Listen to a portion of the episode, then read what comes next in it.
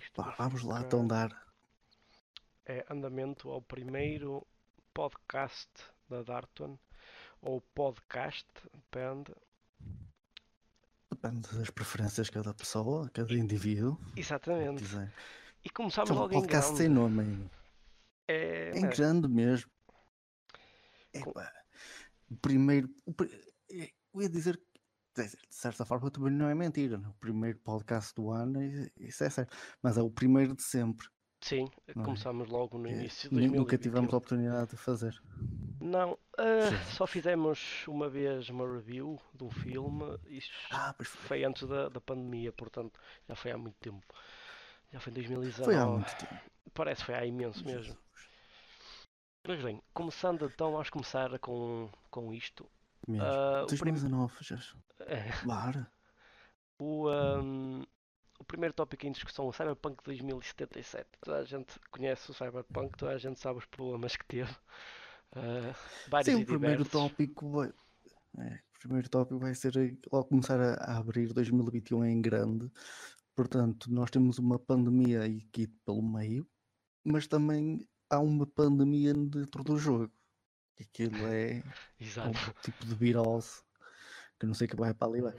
Não, vamos começar por abordar Cyberpunk. Sim, senhor, é o tópico do momento. Tipo, isto- o, o nosso, este momentinho do podcast vai ser também um pouco para isso. Vamos falar das, das notícias em volta dos videojogos, qui- quiçá de outros, de outros tempos, dependendo de como se as notícias de videojogos estiverem um pouco mais paradas ou não.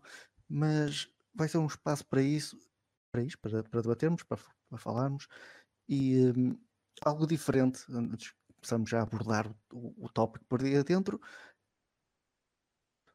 com, eh, com estes podcasts, que é tentar envolver a comunidade.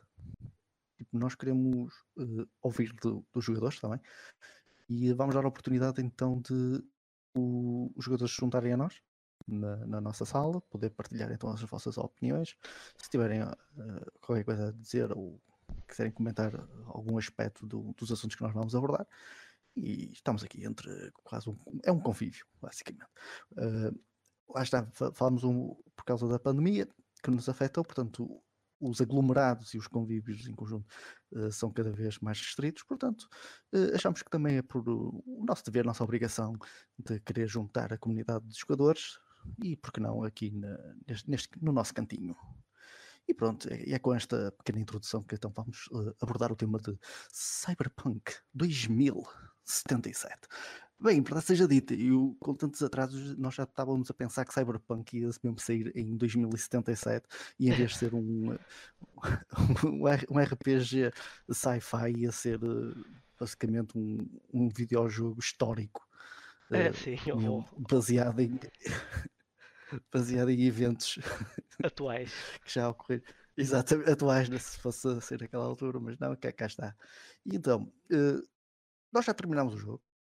Vamos só começar a. O que é que achaste de Cyberpunk 2077? Sinceramente, sinceramente, eu gostei do jogo em si porque eh, nós já tínhamos discutido isto. A Cyberpunk saiu sem várias coisas que tinham sido prometidas, até me tinhas mostrado uma lista disso e era bastante grande. Só que eu nunca tinha, nunca, nunca acompanhei muito o desenvolvimento do jogo no sentido de tentar não ser spoilado, a tentar eh, começar o jogo sem saber praticamente nada. Então tudo o que vi, gostei, gostei da cidade e obviamente também um dos pontos é- a favor é que eu joguei no PC e não na PlayStation 4, portanto não derreti nenhuma PlayStation. P- tive sempre um bom desempenho no, no jogo, pelo menos a partir do patch 3, porque os, os primeiros estavam muito mal, mas em, em si o jogo é é bom. ahm, sinto que tem side quests que são que puxam bastante pelo jogador, até acho que as side quests são, ser melhores que as main quests em si, principalmente ah, as side quests do, do Delamain, gostei bastante. Ah, mas em si o jogo é bom, só que pronto, falta, falta, faltam algumas coisas para, para estar verdadeiramente pronto e como já foi dito, só possivelmente no final do ano, para outubro, é que iremos ter um bom jogo. Agora, se vale a pena comprá-lo já, ahm, Não, sinceramente acho que mais vale guardar, guardar o dinheiro. Há muitos jogos novos a saírem e Cyberpunk no ponto em que está ainda não é ainda não está pronto para, para sair como já foi admitido. Agora, do teu lado, o que é que achaste de Cyberpunk então? Tu que jogaste na Playstation 4 tiveste essa sorte Epá, eu não lhe chamaria sorte, mas sim foi de um dos pobres coitados que jogou na, numa PlayStation 4 base, que nem foi uma PlayStation 4 Pro, que eles ainda tiveram um bocadinho de sorte, não conseguiram jogar uh, um pouco melhor. Sim, dá para uh, alterar não, o, um, a resolução e se queres performance mode ou isso, ao menos isso. Exato. E, e então, o que é que eu achei? Tal como tu, eu gostei do jogo. Hum, tinha, tinha, tinha acabado de jogar um, dias antes, tinha, tinha uh, terminado o um, Assassin's Creed Valhalla, poucos dias antes de, de, do release do Cyberpunk. Uh, saiu o Cyberpunk, fui buscar o, o jogo no Day One, comecei a jogar minutos de jogo, ocorreu-me o meu primeiro bug, que tipo, opa, já, já deu para preparar um, a poupar ali, a palpar terreno do que é que viria o, do jogo, mas fora os problemas de, de bugs, não, não é isso que vão focar tanto, eh, porque jogos, eh, independentemente de, de companhia ou de dimensão, os, os que saem eh, agora nas portas destas alturas, destas gerações, vêm sempre com alguns problemas técnicos, acho que já é, é normal, já nos já desistimos, já, já sabemos que é o, o que esperar, uh, bem com problemas. Uh, o, o, que me espantou mais foi o, os problemas de otimização. O jogo crashava forte e feio, volta e meia. ainda crash mesmo com a, com, após os três updates. Ainda, não com tanta frequência, mas ainda vai abaixo. Mas mesmo se, ao superar isso, sejam os bugs que quebram a imersão do jogo, os crashes constantes na, na, nas consoles, epá, o jogo é, é, é, é, bom, eu não consigo dizer o contrário, que o jogo é horrível, pá, não comprem isto. Não, o jogo é bom, tipo, e, e depois de terminar, eu, te, eu tenho os, os, meus problemas com, com, o jogo, e é isso também nós vamos abordar aqui, mas queria primeiro falar no, do, do dispositivo, dos positivos. E, e lembro de estar a conversar com, com, com os colegas de trabalho, com os amigos, e, e, dizia, e dizia isto, tipo, eu vejo entre. Eu tinha acabado de acabar o, um, o Assassin's Creed Valhalla, e entre um e o outro, puxa, mesmo depois de ter terminado Cyberpunk a história principal, dava-me dava mais vontade de regressar a Night City do que voltar ao, ao Valhalla. Mesmo, mesmo com todos os problemas que o, que o jogo tem, Epá, a cidade puxa por nós, acho que é o, eh, um dos pontos altos do jogo é, é a cidade em si. É, exato. Mas como falaste, epá, o jogo tem muitas coisas em falta. Nota-se que há ali conteúdo que, que foi removido de forma a poder lançar este jogo por volta desta, desta altura no, no, uh, para fechar o ano fiscal, possivelmente uh, um pouco pela pressão dos shareholders e investidores de, por trás da CD, mas Epá, não, também concordo contigo. No, o, comprar agora não. Era deixar esperar por um, pelas patches, uh, pelas expansões que eles vão adicionar. Que, que a gente espera, tipo, eles disseram que uh, acrescentar uh, DLCs gratuitos, mas o que eu estou a ver é que os DLCs gratuitos vai ser o conteúdo que foi removido para poder lançar o jogo, Exato. vai ser agora acrescentado pronto, aos, aos poucos.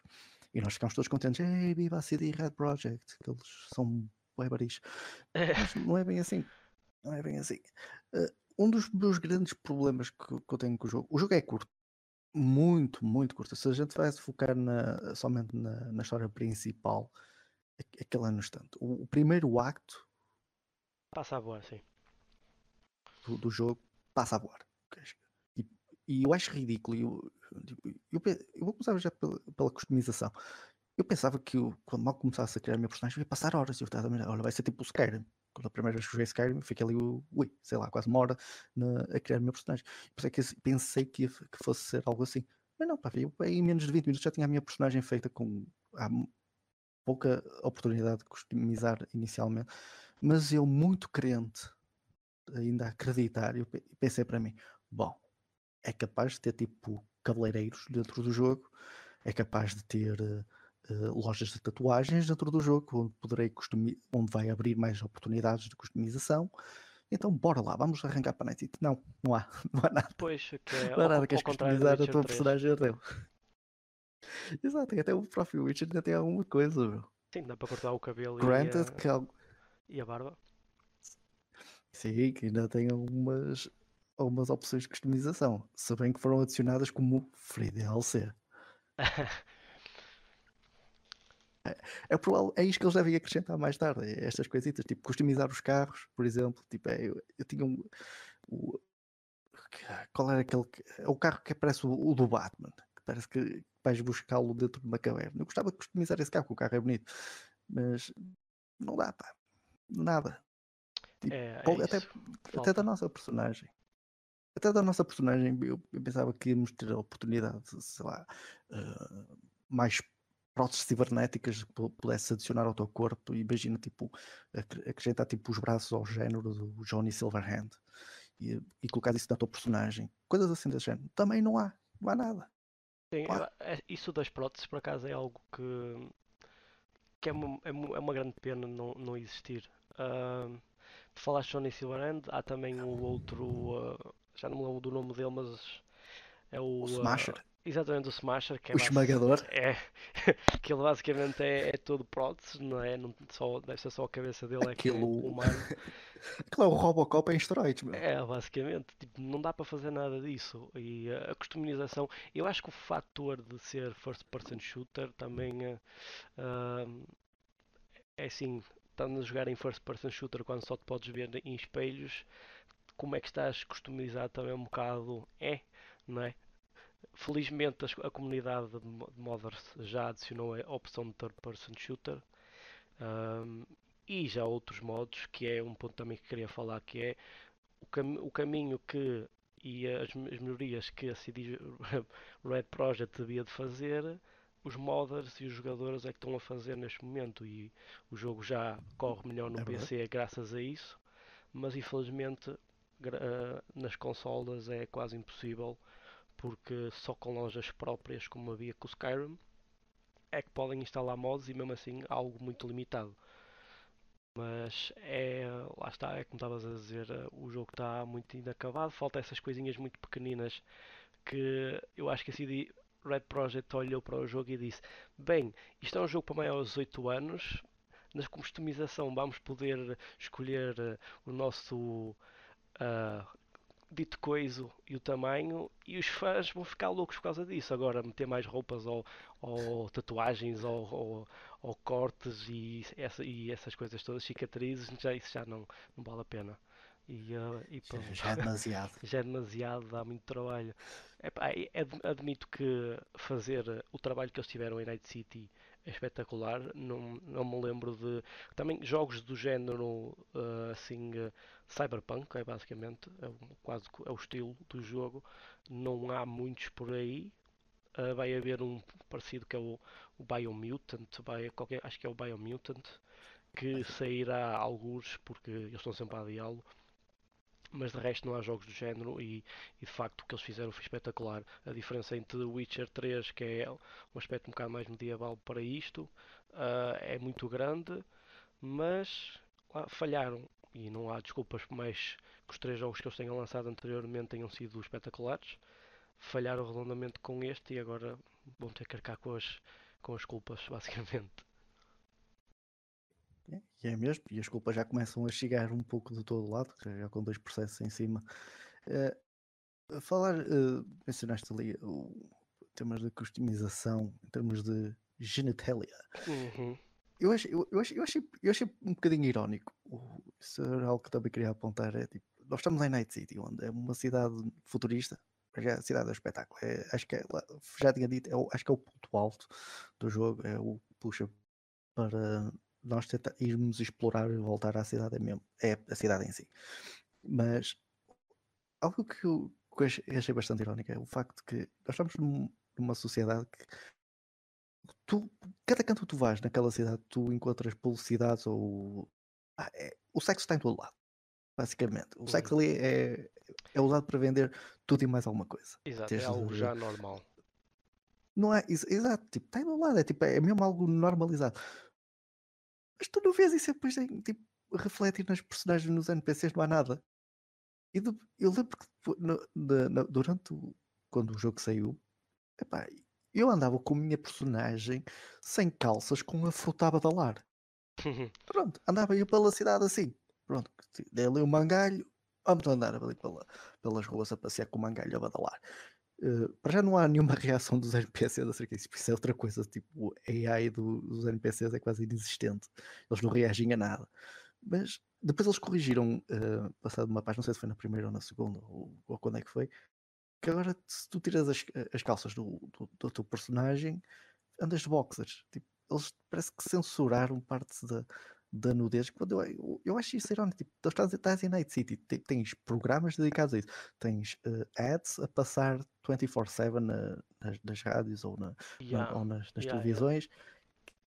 Tipo, e depois tu não deixas, o- não dás essa liberdade ao, ao jogador, a nós, de, de envergar por esse caminho, ou nem os NPCs refle- refletem isso. Tipo, eu, logo no início, quando nós eh, ganhamos a- acesso à nossa personagem, vamos então a, a conhecer a- o primeiro distrito, eh, Watson, acho eu, de Night City, e vamos ter com, com o Victor. eh, à frente tenho tipo um, um nightclub.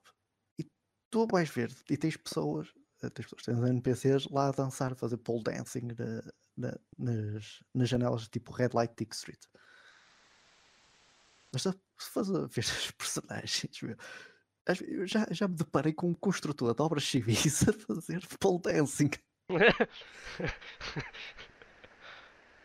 Ridículo, como assim, meu? ok. Ah, Opa, tudo bem, o, o homem tem que ganhar a vida, tipo, é Exato. construtor civil durante o dia, é stripper durante a noite. quem nunca? Opa, Opa, era uma das coisas, uma das pequenas gripes que eu tinha com, que eu tive com o jogo. Foi um, foi, foi um bocadinho esquisito. É, Achei- é um bocado estranho. porque lá está. E ta- também estavas a, a falar da, da cena de, depois, dos do, ahm, de terem retirado essa parte da genitália porque ahm, agora tinham boxers. Ahm, Uhum. no PC isso já me aconteceu, mas foi lá está um bug em que é daquelas quests em que tu, tu quando estás numa, não sei se estás em ação ou ah, em combate, não podes alterar ahm, o fato aquilo que tens vestido ou é mesmo específico de algumas quests, mas depois de terminar a quest e voltar ao mundo normal, ahm, eu fiquei com o equipamento que tinha as calças equipadas, supostamente, mas elas não davam para ver. Tudo o que eu via era só as minhas pernas depiladas, mas não tinha boxers, mas também não tinha lá nada. Aquilo parecia um action man, basicamente. O Action Man, exatamente. é, é um muito- É é mais um dos smooth. bugs. É. Mas, mas pronto, ah, na continuando na parte dos bugs, ahm, enquanto tu tiveste bugs engraçados, eu não tive, não tive essa sorte no PC Eu porque não chamaria engraçado. É, eu acho que é um, é um bocadito engraçado até. Mas no PC a, a única, os únicos bugs que, que apanhei foram visuais. Ah, ou seja, eu lembro-me de haver uma quest logo no início em que tem que ir com o Jackie e ah, tam- ele está a comer comida chinesa. Então está a tirar do, Ah, do, do pacote com, com pauzinhos a comida e a certa altura ele continua a tirar a comida, mas uh, um segundo par de pauzinhos aparece onde acaba a primeira animação dele e estão lá a boiar no ar e ele continua a comer com outros pauzinhos. Não é que ele foi buscá-los, não sei, mas mas yeah, tem sido os bugs que eu tenho apanhado têm sido esses. Apanhado, que eu já não apanho porque eu completei o jogo e disse, ok, pronto, vou instalar porque tenho é, um, um disco de 250 GB com um jogo de 100 GB a ocupar aquilo tudo. Foi mesmo terminar o jogo e encostá-lo até eles decidirem lançar os DLCs gratuitos, como tu disseste, para recomeçar, porque uma das coisas que ainda não falámos e que tem de vão, mas que eh, não tem assim muito impacto, é a possibilidade de poder escolher eh, de- onde é que tu cresceste. Se és um nómado, se Ah, és um, um, um trabalhador da, das empresas deles, ou se és um, um street crawler, qualquer coisa assim do género. Uh, até podemos falar das diferentes uh, situações, porque nós dois fomos. Tu foste um nómada e eu fui um. Eu fui o nómada. Exato. E eu fui. Uh, comecei da cidade, um, um trabalhador deles, e uh, a única diferença que eu notei foi o, o início, porque comecei logo na cidade e, uh, e depois comecei a trabalhar com o Jackie e tenho opções diferentes em falas, mas nenhuma delas uh, tem impacto direto na história. É mais são aquelas respostas azuis que podes fazer as perguntas, mas não ganhas nada por yeah. isso, só, é só mais informação. Mas de resto não tenho mais nada. Yeah. Mas não sei quanto, a, quanto a, tua parte, porque nunca, nunca joguei com os nómadas.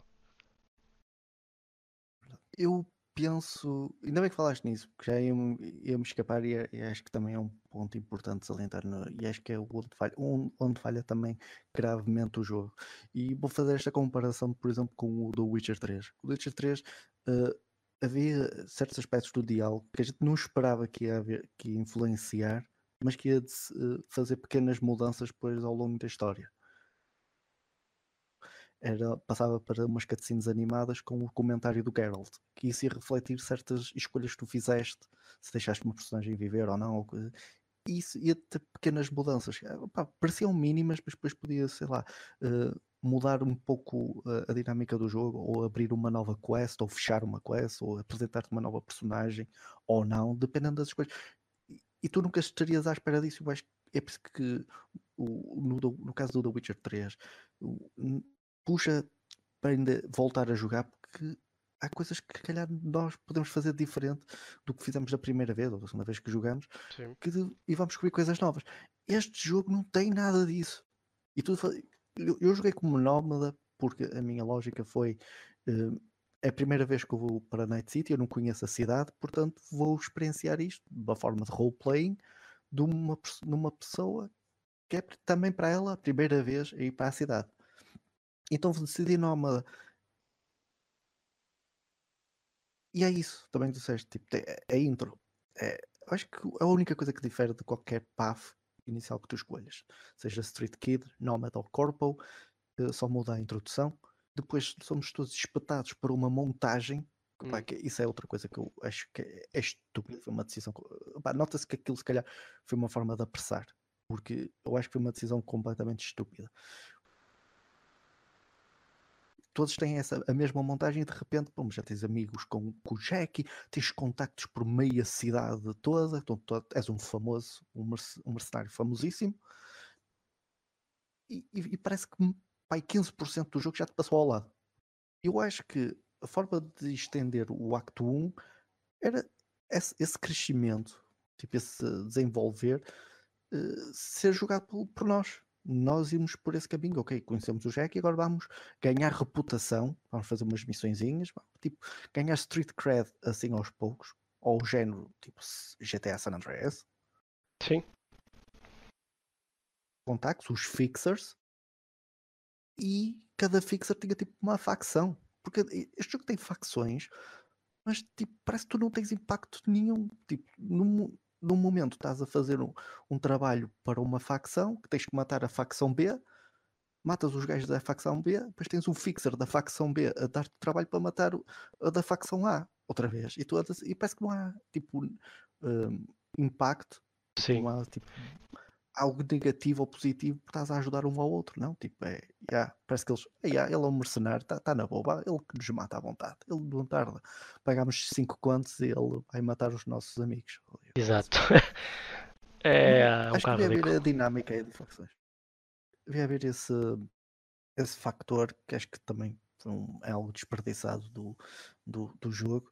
E depois é, é pá, essa, a intro devia ser cortada e dar a liberdade ao jogador de, de crescer. Sim, exato. City e por aí. Opa, acho que seria só essa, essa pequena alteração já, já, já faria uma grande diferença, inclusive no, no próprio jogo. Sim, exato. Este, ele é bom, tipo, ele é bom. Eh, eu tinha falado que Night City era o ponto alto, mas tem um outro ponto alto, na minha opinião, no, no jogo, que é a prestação do Keanu Reeves como Johnny Silverhand.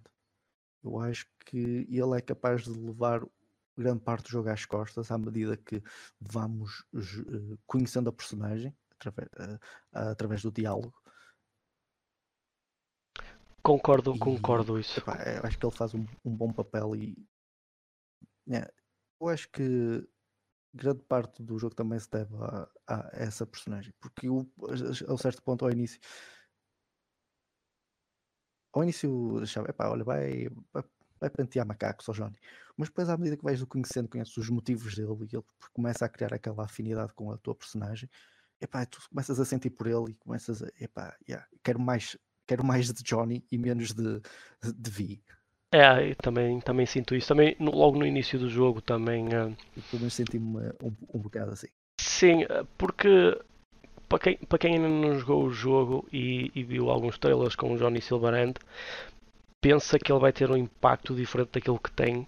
Pelo menos eu, ach, eu achei isso quando, quando vi os trailers e vi que ele ia aparecer, uh, o Ken Reeves ia aparecer como o Johnny Silverhand. Eu pensei que ele ia ter um impacto diferente. Uh, obviamente não queremos spoiler ninguém, por isso não vamos dizer exatamente o impacto que ele tem. Um, mas, é, mas é verdade, logo no início tu não gostas da personagem e depois vais conhecendo e vais conseguindo fazer algumas sidequests para ele uh, que te ajudam a conhecer ainda mais a personagem. E uh, isso também é um, é um dos pontos fortes. Também, obviamente, uh, o Keanu Reeves é uma, uma pessoa e um ator excepcional. já sabíamos para o que vínhamos que pelo menos com Keanu Reeves íamos ter uma boa prestação. mas pronto, é, é isso. É, é uma pena enorme o jogo ter saído na situação em que saiu. Tinha tudo para, para, para bater recordes atrás de recordes, porque o jogo não tinha. tinha bastantes. Tinha bastantes, bastantes possibilidades. Sim, e, uh, e, e vendeu bem, não é? Ele tinha não sei se eles bateram algum tipo de recorde em termos de pré-vendas, mas tiveram imensas pré-vendas e rapidamente no mês de dezembro cobriram os custos que tiveram do jogo. Isto com os problemas todos que tiveram. Imagina, imaginemos agora que o jogo sairia no estado que devia. Por acaso, é, né, isso é verdade. Eh, apesar do. Isto também foi algo que, que eu já tinha comentado. Eu acho que o jogo é bom.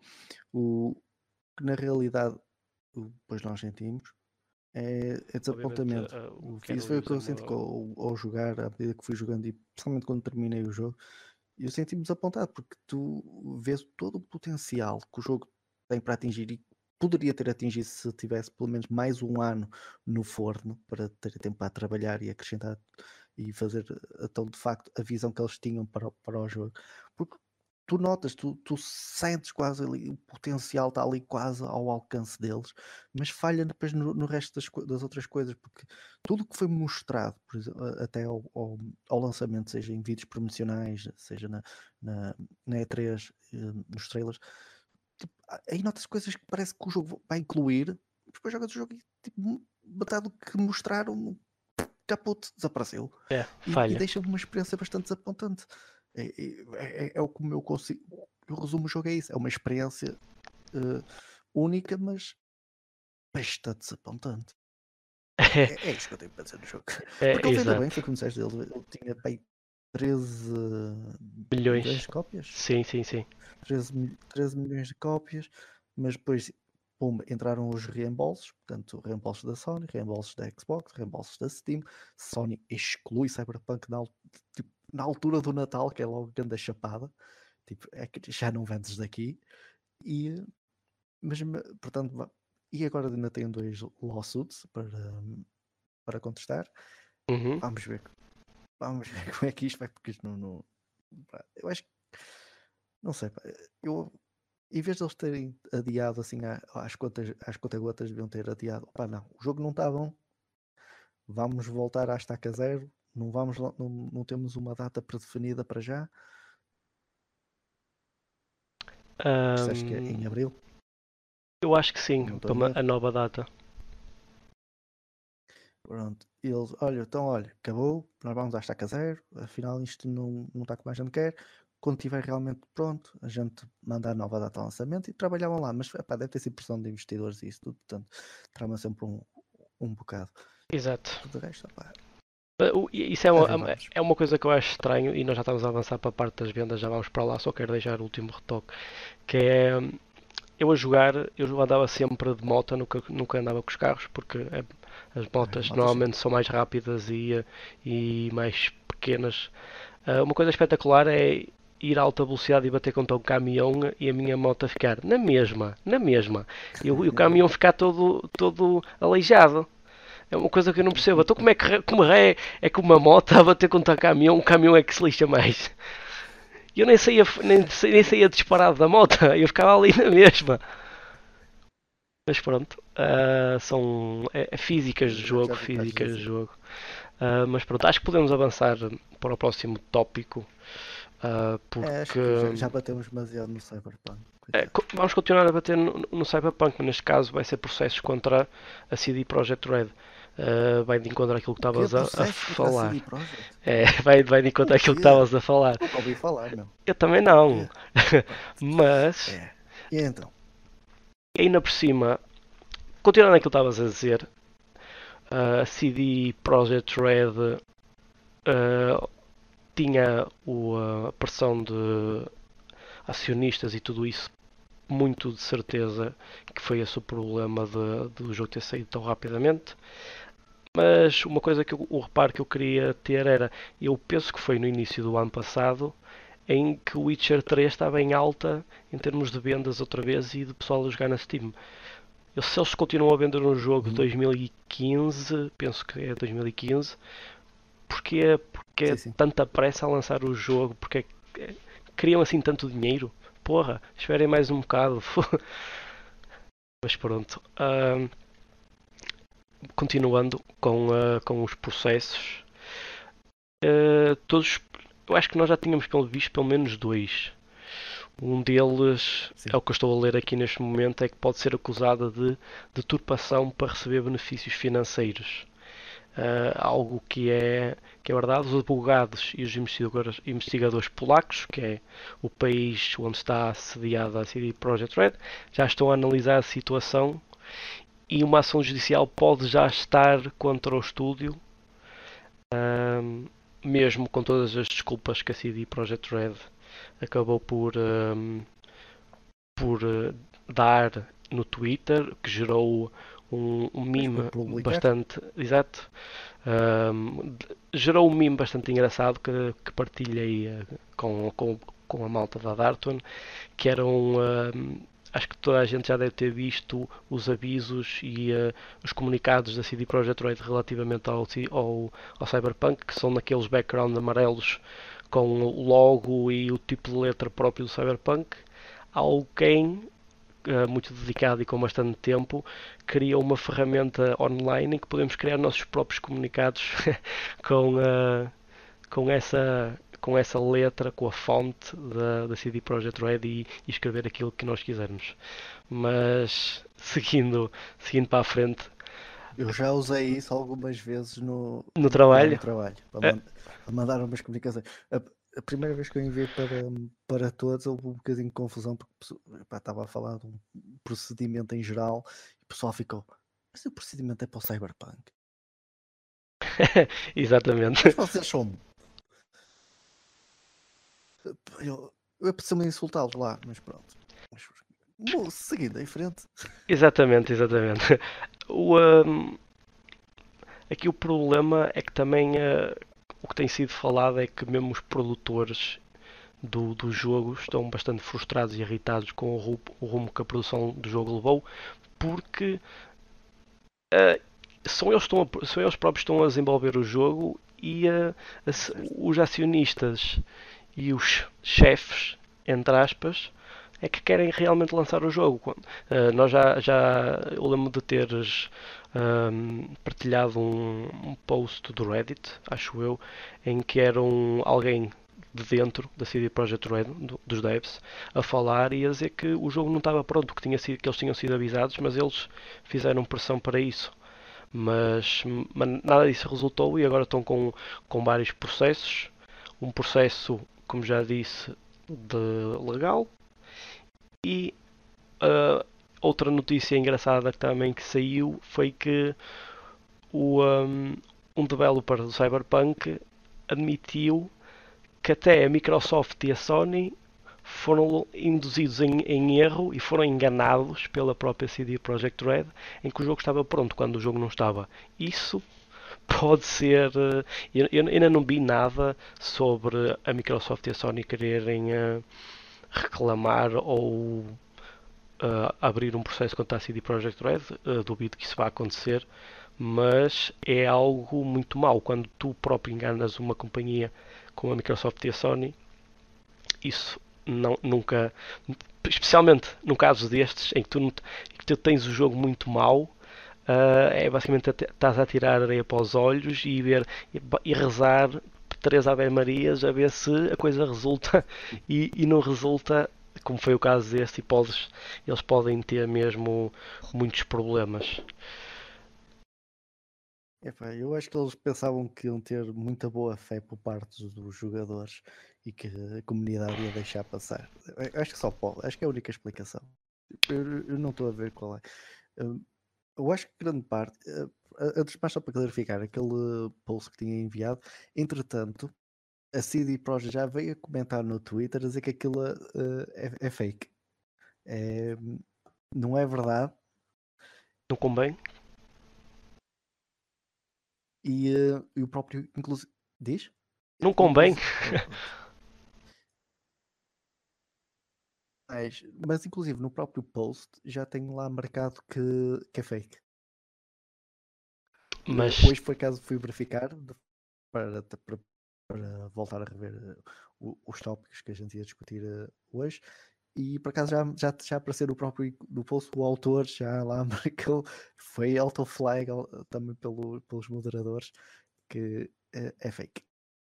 É, isto também já, Agora, já, já se como é, se depois se é verdade ou não, já são outros 500. Não, é, exatamente, porque aquilo foi, foi flagado por causa da, da, da CD Red.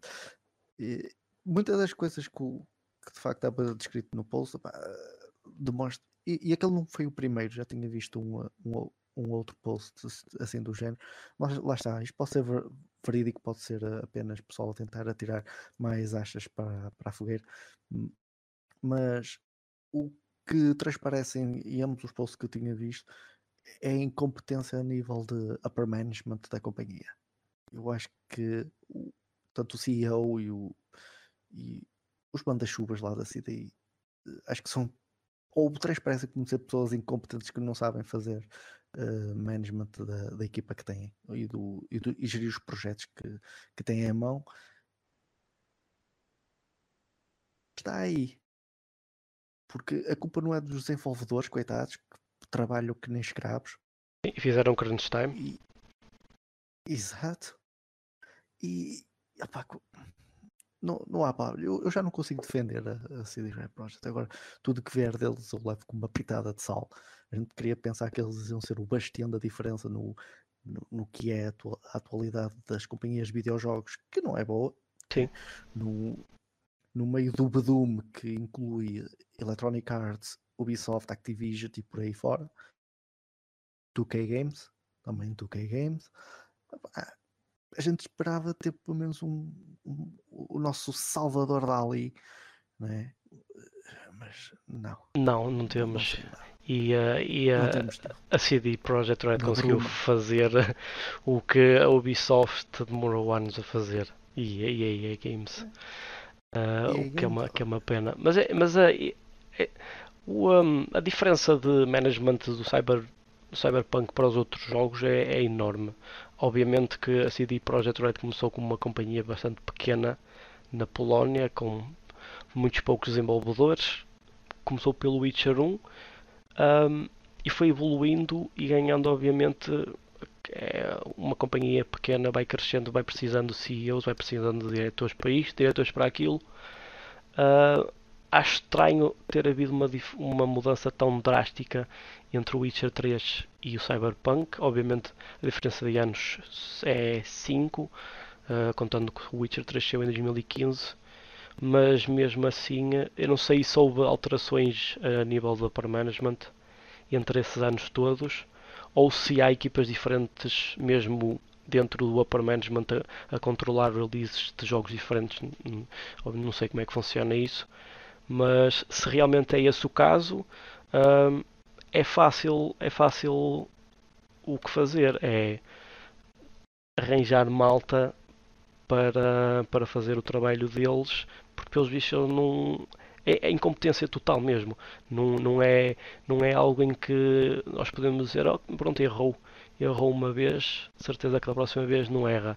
Isto já, já chegou a um, um impacto é tão grande que, que eles têm mesmo que ter consciência e, e admitir aquilo que eles fizeram. Só que isso obviamente não, não vai acontecer. Uh, os tempos vão correndo, o pessoal vai se esquecendo a Ubisoft larga, larga outro jogo da treta e o pessoal queixa-se disso e esquece o, o Cyberpunk, que é o, é o, que vai acontecer. O Cyberpunk em outubro já vai ser muito bom. Uh, faz lembrar um bocado, nós já tínhamos falado também disso do Kingdom Come Deliverance, porque foi um jogo que saiu com muitos bugs. Obviamente a equipa é bastante diferente, é uma equipa muito mais pequena comparada com, com a da, da CD Projekt Red, mas foi mais ou menos o mesmo. Ou o No Man's Sky, acho que é um caso ainda mais é, sim, parecido. Exato, é um caso mais parecido com, certo, com esse. E que. No, no Man's Sky também. Diz, diz. Era uma equipa mais. Não, estou a dizer que o No Man's Sky também era uma equipa mais pequena em Low Games. Tipo, Sim. O primeiro jogo que eles fizeram foi No Man's Sky, foi aquele jogo ambicioso por parte deles.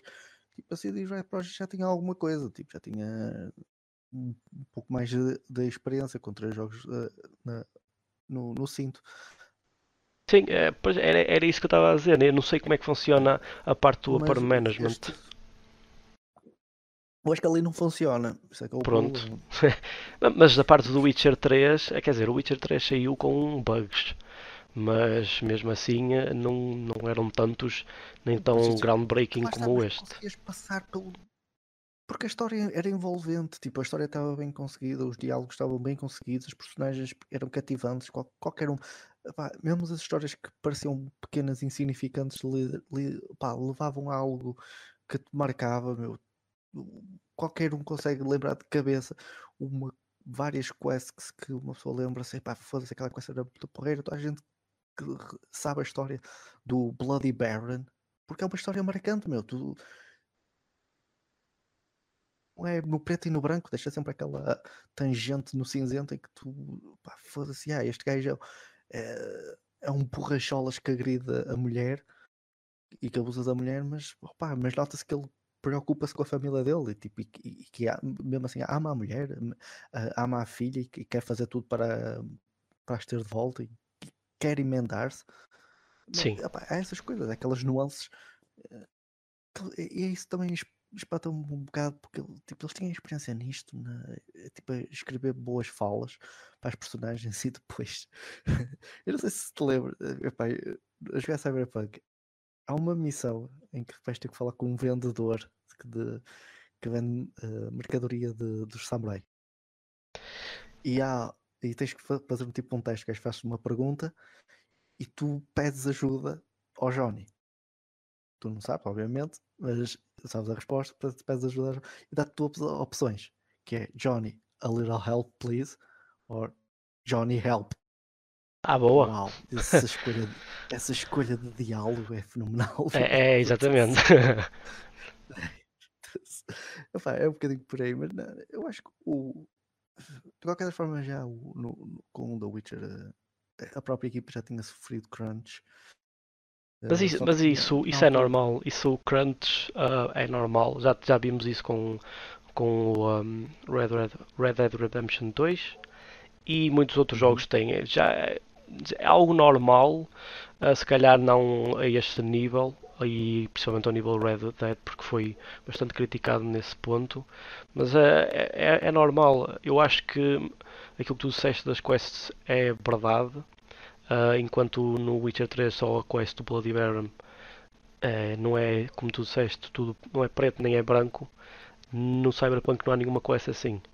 Se calhar tu ficas, chegas ao fim do jogo e ficas inciso sobre aquilo que queres fazer, uh, tu sabes aquilo que eu estou a referir, mas de resto, em side quests, uh, eu, eu gostei da side quest com a Judy, por exemplo, Mas aí tem um bocado opções quase no final que pode mudar drasticamente o outcome das quests, é algo que tem de bom, mas nunca é assim muito.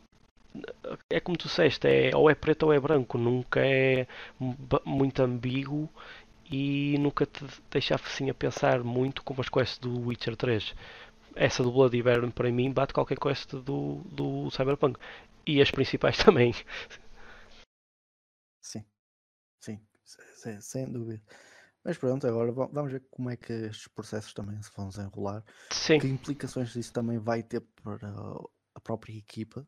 Eh, porque, obviamente, eles vão perder dinheiro. Apesar de, de todos uh, os milhares de euros que eles conseguiram com as vendas, porque foram bastantes, mas também temos, não podemos esquecer que houve imensos reembolsos depois por parte do, dos jogadores. Uh, os reembolsos a juntar também aos processos que são são dois, um de, lá na Polónia e um que vem dos Estados Unidos da América. Vamos ver como é que vai deixar eh, a companhia e depois que tipo de prejuízos e que sacrifícios vai, vai vir daí. Eu, eu espero que eles consigam superar de forma a conseguirem emendar o que. O, não só a sua própria imagem, isso vai levar o seu tempo. Tipo, eu acho que a confiança com os jogadores foi completamente quebrada e tão cedo o pessoal não vai ser tão trustworthy da, aqui com a CD, mas vamos ver. Agora é Sim. Sim, eu acho que o jogador não vai, já não vão ter, eh, já não me lembro quantas unidades tiveram em reserva, mas o próximo jogo certeza que não vai, não vai chegar a tanto.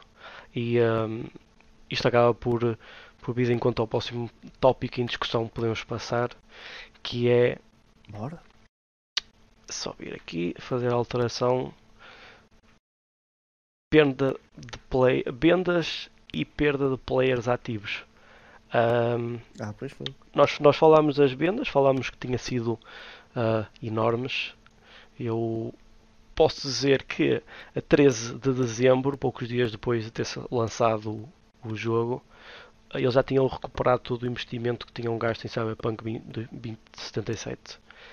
Valeu a pena ao menos ganhar, ganharam dinheiro, ganharam, mas recuperaram o investimento Sim. enganando as pessoas que compraram para a PS4 e a, e a, e a Xbox, porque como nós já sabemos, lançaram só o, um, o jogo para os testers e reviewers e tudo que mostraram foi tudo em PC. E PCs a correr, que aquilo eram aviões, aquilo era PCs da NASA. Era aquilo de uma forma maravilhosa. isso também era, era algo que, que eu estava a pensar. Eu, é que mais valia ter lançado duas versões do jogo. Porque claramente o jogo foi feito para rodar nas, nos, no, nos computadores, mas com os highest specs available. É, sim, exatamente. Crisis, quando saiu, que até gerou um meme. But can you run Crisis? Porque era poucos os jogadores na altura que tinham um computador eh, capaz de, de correr o jogo. O jogo era algo na altura revolucionário. Puxou o, os, os requirements dos, dos PCs ao máximo. e, o, e o Cyberpunk podia ser isso. Mas se lançasse exclusivamente para o, para o PC e depois fizessem uma segunda versão do jogo para as consolas. Sim, Porque exatamente. Tu deves-te recordar, e eu lembro-me porque havia versões de jogos diferentes. Eu lembro disto, tipo, jogar o, o Homem-Aranha 3, a versão da PlayStation 2 é completamente diferente da versão da PlayStation 3, por exemplo.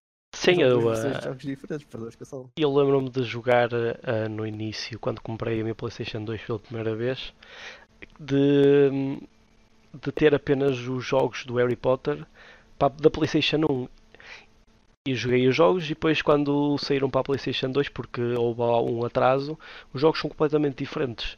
E nesse caso até são três. É a versão Playstation 1, versão Playstation 2 e GameCube e versão PC. Portanto, se a EA Games, que é a EA Games, conseguiu lançar três versões diferentes do mesmo jogo, porque é que eles também não podiam fazer o mesmo?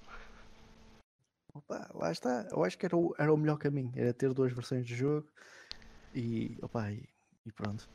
Mas acho que eles não fizeram isso porque acho que porque eles queriam depois fazer o, o free upgrade da PS4 para a PS5 porque o que tu notas que é o upgrade é que eles basicamente baixaram as resoluções. Parece que baixaram as resoluções para os mínimos das consolas da, da geração atual, das PS4 e das Xbox One. Mas para fazer depois o upgrade para as consolas da próxima geração, os specs vão outra vez aumentados. É, é só aumentar a slide do bar. Exato, eu, eu até acho. Isso... Eu até acho que os gráficos em low no PC devem ser melhores que os dos gráficos da PlayStation 4. Que não são maus, atenção. O jogo, tipo, em termos gráficos, é, não é mau. O problema é depois são as texturas e os pop-ups e as coisas assim que fica. Sim. É, ainda está um bocadinho mal. Mas, mas pronto. Uh, continuando aqui na parte de, deste tópico das vendas, já falámos. Uh, vamos dizer que é, o que falta é, calhar agora mencionar é o fator que é as perdas de players, certo? Sim, sim, também queria só uh, confirmar que realmente eles, uh, antes do final do ano, conseguiram vender 13 milhões de cópias, mesmo depois uhum. de, de efetuarem os reembolsos do pessoal que pediu. Portanto, a fala, a fala é impressionante porque o pessoal mesmo assim acredita na, na CD Projekt Red que consegue dar a volta e, uh, e lançar updates para, para o jogo ficar como devia. Mas, mas pronto, continuando com aquilo que estavas a falar, realmente registrou uma queda superior a 80% nos jogadores da Steam, que foi muito abaixo dos números iniciais, uh, mas é, é normal. Uh, neste caso, há a comparação entre o Witcher 3 e o Cyberpunk, porque o Witcher 3, apenas 3 meses depois do lançamento, é que, que a queda realmente foi superior a 80% no número de jogadores. E, um, neste caso, mais ou menos 7 semanas, algo do género, para, para o Cyberpunk ter perdido quase toda a base dos jogadores ativos na Steam. Que diz muito sobre o jogo. Nem chegou a 7 semanas, o jogo saiu a 10 de dezembro isto é, é quase um mês, praticamente. Ah, sim, exatamente. Nem, nem chega, ainda bem às 7 semanas. é, mas isso reflete porque o, algo que mencionamos, o jogo é demasiado curto. Portanto, tu acabas a história. Se só te focas na, na história, depois chegas a um ponto. É aquilo que a gente falou. Tipo, tu acabas o, o, a campanha e ficas com aquele sabor de desilusão na boca. Tu vês, ok, este jogo poderia ser melhor. E eu acho que eles depois ficaram como nós, como tu e eu. Tipo, acabamos o jogo, eh, a gente sabe que tem problemas, sabe que tem conteúdo que está em falta. Portanto, vamos encostar o jogo agora, esperar que eles lancem as patches, que já prometeram uma em janeiro, já prometeram depois uma segunda em fevereiro, esperar pelos free DLCs e, e, e continuem a adicionar conteúdo para depois pegar no jogo novamente, começar uma nova campanha e então, sim senhor, usufruir daquilo que Night City realmente tem o potencial para integrar, uh, entregar. Exatamente. No momento é, é, quase é uma experiência que se, quase sem sabor. É um sabor eh, agridoce, porque tu vês lá o potencial, mas depois não te é entregue na sua totalidade e tu ficas, foda-se, pá. É bastante frustrante. Uh, e eu falo. Sim, eu falo de, de um ponto de vista de um jogador de PC que consegue correr o jogo decentemente Uh, é frustrante ver uh, aquilo que falta. Mesmo, mesmo em nível de texturas, eu consigo correr o jogo em, uh, em AI, por exemplo, e há texturas às vezes que, dos carros a chegarem que eles parecem feitos, sei lá, de borracha, não sei o que é aquilo. Aquilo demora tanto a, a tempo a fazer rendering e e o meu PC consegue correr em AI sem problemas, portanto isso já é problemas mesmo do, uh, do jogo em si que têm de ser corrigidos.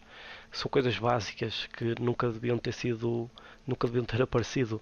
E ainda tínhamos falado há pouco tempo de uma coisa que ficou, ficou na cabeça, que foi terem removido uma questline inteira porque o pathfinding dos polícias, acho eu que era dos polícias, estar a, a, bugar e a fazer crash ao, ao jogo. Tipo, uma questline inteira por causa disso, não podiam ter uh, ultrapassado isso retirando os polícias, não sei, algo do género. Uh, acho, acho um bocado ridículo.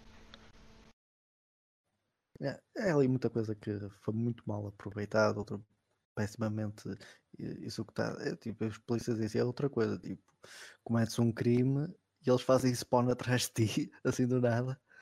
Tipo, depois também não tens perseguições policiais. Não, tu que foges e eles, eles desistem logo. desperdiçar.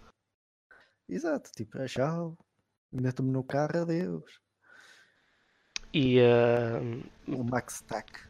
é exatamente. Também pouco aparece no jogo. Mas é curioso que depois mais tarde venha a descobrir existe uma, eh, uma quest secreta em que aparece a, a Cyber, a Cyber Psycho do trailer original. Se, se te recordas do trailer, tens aquela moça no está de joelhos com as, com as mantis. Uhum, Lembras-te do trailer? Do teaser? sim. Eh, essa personagem aparece depois no jogo e faz parte do esquadrão da, Ma- da Max Stack. E por acaso é, é bastante engraçado. Por acaso foi um bom easter egg quando eles incluem. Lá está, tem, tem quests que às vezes eh, são boas, mas estão, tá- estão escondidas no entulho. Aquilo. Ui, quando, quando abres o jogo, aquilo é, é tanto pop-up de missões que eu, faz lembrar, pô, mas estou a jogar um jogo da Ubisoft. True. Mas pronto, é, mas de facto eh, vendeu bem o jogo, mas depois também teve uma queda eh, bastante acentuada numa questão de em menos de um mês. E- mas isso é, já era de, de se prever. O- já, já comentámos acerca dos problemas do, do jogo, agora é esperar que a, a CD consiga virar e fazer um No Man's Sky versão Cyberpunk 2077. Sim, exatamente. E, ahm, e pronto, é, é normal a queda, a queda de jogadores ativos, é algo normal. Mas, mas acho que já chega de bater na, na CD Projekt Red. Ah, pessoas muito, Agora mai- sim. muitos, muito mais importantes que nós já o fizeram. Ah, podemos seguir para o próximo ponto, para o próximo tópico, que é Game of the Year Awards. Podemos falar um bocado globo- em jogos global, globalmente e não apenas sobre só um.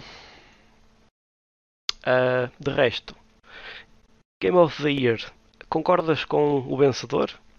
Neste caso, o Last of Us 2. Epá, deixa eu ver uma forma de dizer isto sem ofender ninguém. Hum. Hum, claro que não, pá. É um, é uma, aquilo é uma merda. Ok, não é uma merda, pronto. O jogo não é uma merda. Eu, tam- eu joguei o, o The Last of Us 2, mas epá, eu acho que aqui vamos entrar em spoilers, porque acho que o jogo já saiu há bastante tempo. Que se quem ainda não sabe da história, eh, já teve mais que tempo para, para estar a par e ter jogado. Quem ainda não jogou, opá, olha, faz skip a isto. Mas nós vamos entrar em. em- eu, pelo menos, vou, vou falar de spoiler. Eu não concordo com, com a escolha. Eu acho que isto foi, um, na minha opinião, é um bocado de pandering, sendo o jogo que é e abordar os temas que aborda. Acho que foi um bocado de pandering pela, pelos críticos. Toma lá, Naughty Dog, parabéns, vocês são os artistas. Mas, na minha opinião, o verdadeiro vencedor e que foi também o People's Choice, que recebeu o People's Choice Award, devia ter sido o Ghost of Tsu- Tsushima e não The Last of Us 2. Não Eu- sei se jogaste o. Eu sei que ainda não acabaste o Ghost of Tsushima, mas não sei se jogaste o The Last of Us 2. Ah, não, ah, o The Last of Us, eu, eu nem completei o primeiro The Last of Us e nem sequer comprei o The Last of Us 2. Ahm, eu fui daqueles jogadores que viu pelo YouTube, basicamente. Eu, eu vi o jogo inteiro, penso que vi o jogo inteiro, ahm, e sinceramente, eh, como tu estavas a dizer, o jogo não é uma treta, mas o jogo não é material para ser eh, o melhor jogo do ano, na minha na minha ideia. Ah, é assim, tem cenas muito fortes, tem. Ah, mostra o ser humano no seu, no seu ah, lado, lado mais escuro, digamos, sim. Mas o jogo, não, um jogo não é só isso. Um jogo não é só sobre enredo. Ah, um jogo tem que, tem que ter uma boa dinâmica entre enredo, entre gameplay, entre gráficos e os gráficos é sempre muito subjetivo porque não, não quer dizer que tenham de ser realistas para ser bons. Há jogos uh, muito bonitos que utilizam uh, cel shading que, que são muito bonitos, não precisam de ser realistas. Uh, e também o, panorama em si também tem que ser, também tem que ser bom. E essa dinâmica existe em Ghost of Tsushima. Eu ainda não, não terminei o, o, jogo, como estavas a dizer. É, é algo. Eu estou neste momento a jogar o Jedi The Fallen uh, uh, Star Wars Jedi Fallen Order. Exatamente, é isso. Uh, e tenciono jogar o. o Ghost, o Ghost of Tsushima a seguir para, para terminá-lo, mas, mas eu já joguei uh, umas quantas horas, já, já pus no jogo pelo menos umas 20 horas, porque é, é daqueles jogos que não te dá quase vontade de fazer as main quests, que é o que eu tenho feito. Eu tenho é saído fora do caminho das main quests explorado o mapa e ficado literalmente embasbacado com, com o aspecto daquilo. Uh, eu sou alguém que adora a cultura asiática e, um, e todo o panorama e ver aquilo da, com os gráficos e com o aspecto e com a fidelidade que, que tem é espetacular. E depois, em termos de gameplay, sinto algo mais fresco no Ghost of Tsushima do que propriamente no Last of Us. Acho que o Last of Us acaba por ser quase um reacho do, do primeiro, o que não é mau, porque o, o primeiro Last of Us é, é um bom jogo mas que o Ghost of Tsushima traz algo mais para, para, para cima da mesa. E que considero um, um jogo uh, super super não linear no sentido de não, não tens muito por, uh, por onde andar ou por onde explorar. Um bocado o Last of Us 2 não é. O Last of Us 2 é um, é um jogo bastante linear Nada, também, lá está, nada contra. Uh, os jogos têm que, têm que ter uh, certas coisas para, para correr bem e têm que cortar em outras para, para, para, para isso acontecer. No caso do Last of Us é um jogo um bocado linear e, uh, e funciona bem como é. No, no caso do, do Ghost of Tsushima não é. São jogos bastante diferentes, mas eu joguei um e vi bastante do outro e acho que o Ghost of Tsushima está num nível acima, principalmente pelo amor que toda a equipa uh, teve e ainda tem uh, ao jogo e à cultura. Uh, podemos ver logo pelo caso do, um, do modo. Já não, já não me lembro, eu joguei. O, o jogo já saiu há um ano quase. Ah, sim, sim, sim, e, é, exato, há um. Há, há uma, um realizador japonês. Exatamente, há um modo de um realizador japonês em que. Qualquer coisa assim, em que nós podemos jogar a partir branco, que era como os filmes dele. É algo espetacular. E algo que gosto. Estás a tentar procurar. algo que ah, também a ver se consegues encontrar. Eu, uh, algo que também gostei bastante é a falta do, do HUD no jogo em Kurosawa. que. Kurosawa, ok, é isso. Um, exatamente, o modo Kurosawa que é espetacular. E algo que eu também adorei no jogo é a falta de HUD e mapa e tudo isso. Uh, obviamente temos o mapa, mas não temos o minimapa e uh, o HUD é tão minimalista que conseguimos mesmo absorver todo, todo todo o ambiente do jogo e uh, ter, uh, ter o vento a soprar na direção em que nós temos que ir quando estamos perdidos é, é uma boa ideia e original que e é um jogo que nos conseguimos mesmo envolver e, uh, e eu já joguei várias horas e às vezes nem dava conta das horas porque estava a tentar colecionar isto, estava a tentar colecionar aquilo, depois tens aqueles gears lendários, tens de fazer essas quests e, uh, e eles dão-te mapas a dizer o, está aqui, tem lá um, um círculozinho no mapa, mas é um mapa super antigo e tu tens que decifrar aquilo. Um, gostei bastante, acho que era um, um jogo que devia ter ganho o Game of Awards, mas como nós sabemos, os Game of Awards, uh, da Game Awards Uh, não são os únicos, existem vários, uh, mas estes são aqueles que normalmente o pessoal fala mais. Que eu acho que a companhia se chama mesmo da Game Awards. Também queria só confirmar. Porque eu sei que há revistas e tudo mais que, que também dão os da Game Awards. Mas é, neste caso é mesmo só da Game Awards, mas há, há outras companhias que também o fazem e que normalmente, como tu disseste, no, uh, da outra que, que deu o People's Choice Award, que deu o prémio ao, ao Ghost of Tsushima, certeza se formos procurar os outros Game of the Years, também se calhar foram for, foi esse jogo. E, e acho que com, pá, tenho que concordar com, com o que disseste. Eu, eu acho que. Mas isso também eu digo, digo isto com.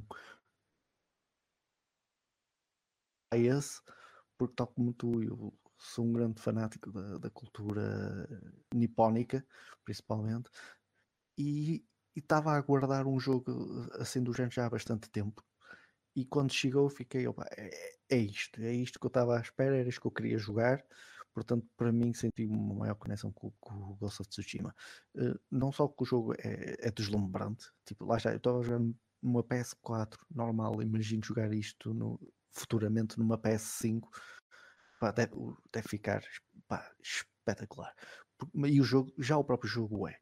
Um, tipo, tô, o setting em si, o ambiente, tu falaste, o, o HUD é minimalista, é, e por uma boa razão aquele toque subtil do vento nos guiar para a nossa para a direção correta pá, é, é, é é, pá, é de gênio porque não, não te obstrói, não te coloca uh, uh, nada para obstruir o teu campo de visão ou te prevenir de poderes uh, ficares deslumbrado com tudo que o jogo tenta oferecer graficamente. É, é, é, é, um espetáculo. Até aquela pequena conexão que crias até com o teu cavalo, mesmo com acabas uma missão e depois tem uma pequena, pequenas animações que, que estabelece o laço que tu tens com, com o teu mount, que vai ser basicamente o teu único companheiro sempre constante nas tuas aventuras, que te ajuda a, tra a atravessar pela, pela ilha de, de Tsushima. E as próprias personagens, só uma coisa que eu não, não gostei muito do jogo foi é o facto de tu, eu escolhi, tu certamente também o fizeste, conhecendo como, conhe, como conheço, eu escolhi uh, uh, o áudio, as, vozes em japonês com, os, com as subtitles em inglês. Uhum. Queria, ficar, ficar, queria ficar absolutamente absorvido. Na, ok, estou a jogar aqui, isto é, é no Japão, estou com personagens japonesas, vão falar japonês. Só que durante as cutscenes dava-me a impressão que o, o lip syncing não estava a bater certo. Sim, eu acho que o jogo foi originalmente feito com vozes inglesas e depois uh, com, uh, com vozes japonesas por cima. O que é, o que é estranho. É uma opção estranha. É bastante estranho. Eu, achei, eu, eu também fiquei com essa impressão. Isso foi a única coisa que me quebrou uh, a imersão durante as cutscenes. Foi, foi isso. Porque eu estava, tipo, isto não estava a ter certo. Ao início pensava que era impressão minha, mas depois eu estava a ver, não, isto, não, isto parece ser não propositado. Mas pronto, mas de resto, sim, eu acho que o jogo e até o arco em si, uh, ok, não, não é nada novo, é uma história de vingança, milhares de jogos ou mídia é, são, usa isso como base para guiar em frente, mas tem o seu arco depois, no final de redenção, se quisermos chamar assim, que opa, vale a pena. Eu acho que isso também é importante no, no videojogo, é, tipo, é, é a história, é a narrativa, é, é o arco da personagem, começar de um ponto, ver a evolução, uh, uh, da struggle da, da, da própria personagem, de uh, ultrapassar obstáculos que, vão, que entram em conflito com os seus ideais e depois mais tarde aceitar ser esta personagem, este ícone, porque o povo precisa, é, é um, um beacon de esperança para Tsushima, que ele com grande pesar e ao quebrar certas não quero entrar em spoilers porque ainda só vais com 20 horas de jogo que ele aceita este, este burden e torna-se depois uma lenda na, na, própria ilha. E depois, como acaba o jogo, também acaba de uma forma, pá, dependendo também da decisão, mas pronto. Acho que acaba bem. E acho que era um jogo merecido para o jogo do ano. Agora vou entrar em spoilers para o The Last of Us. Tu já viste o jogo, a história, certo? Até o final? Sim, sim, sim, já vi tudo. Pronto. O que é que achaste da história? Eu vou deixar dar a tua opinião primeiro, que depois eu tenho muito para falar. Um, eh, foi o que eu disse. eh, A história mostra mesmo o, o, eh, o pior do ser humano e daquilo que pode fazer. Logo o início com a Abby, aquilo que ela faz ao, ao Joel é tipo, tu fizeste o que fizeste a mim, eu faço o que eu fiz a ti. Pronto, fica ali, limpo. Agora não sei porque é que a Ellie, sabendo o que ele, já, o que ele tinha feito à, à Abby, quis ir atrás dela. Não percebo, tipo, está tá limpo a partir, da- a partir do que a Abby faz ao Joel. Não, não sei se é melhor entrarmos por, em spoilers ser específico naquilo que, que cada um faz a um ao outro, eh, porque pode parecer um bocado confuso sem dizer. Mas eu acho que o jogo podia ter acabado na primeira meia hora. Praticamente. Opa, eu, vou, eu vou entrar em spoilers. Quem, já damos o aviso. Quem quiser ouvir, ouve. Quem não quiser, não ouve. Passa para a frente. Ou, neste caso não, porque é live, mas depois vai para o YouTube. Frente. Exato. Eu não, nós já esperávamos. Muito do, do outcry inicial foi o facto. Epá, mataram a personagem do jogo.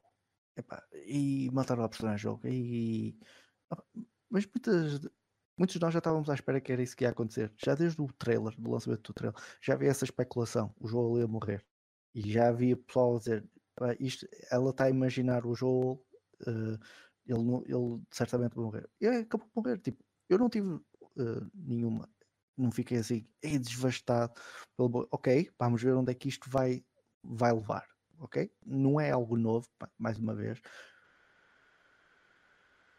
Tipo, vários outros mídias fi- fizeram o mesmo, tipo, matar a personagem principal depois numa sequela para causar aquele fator choque. Ei, matar uma personagem principal, agora tudo pode acontecer, tudo vale.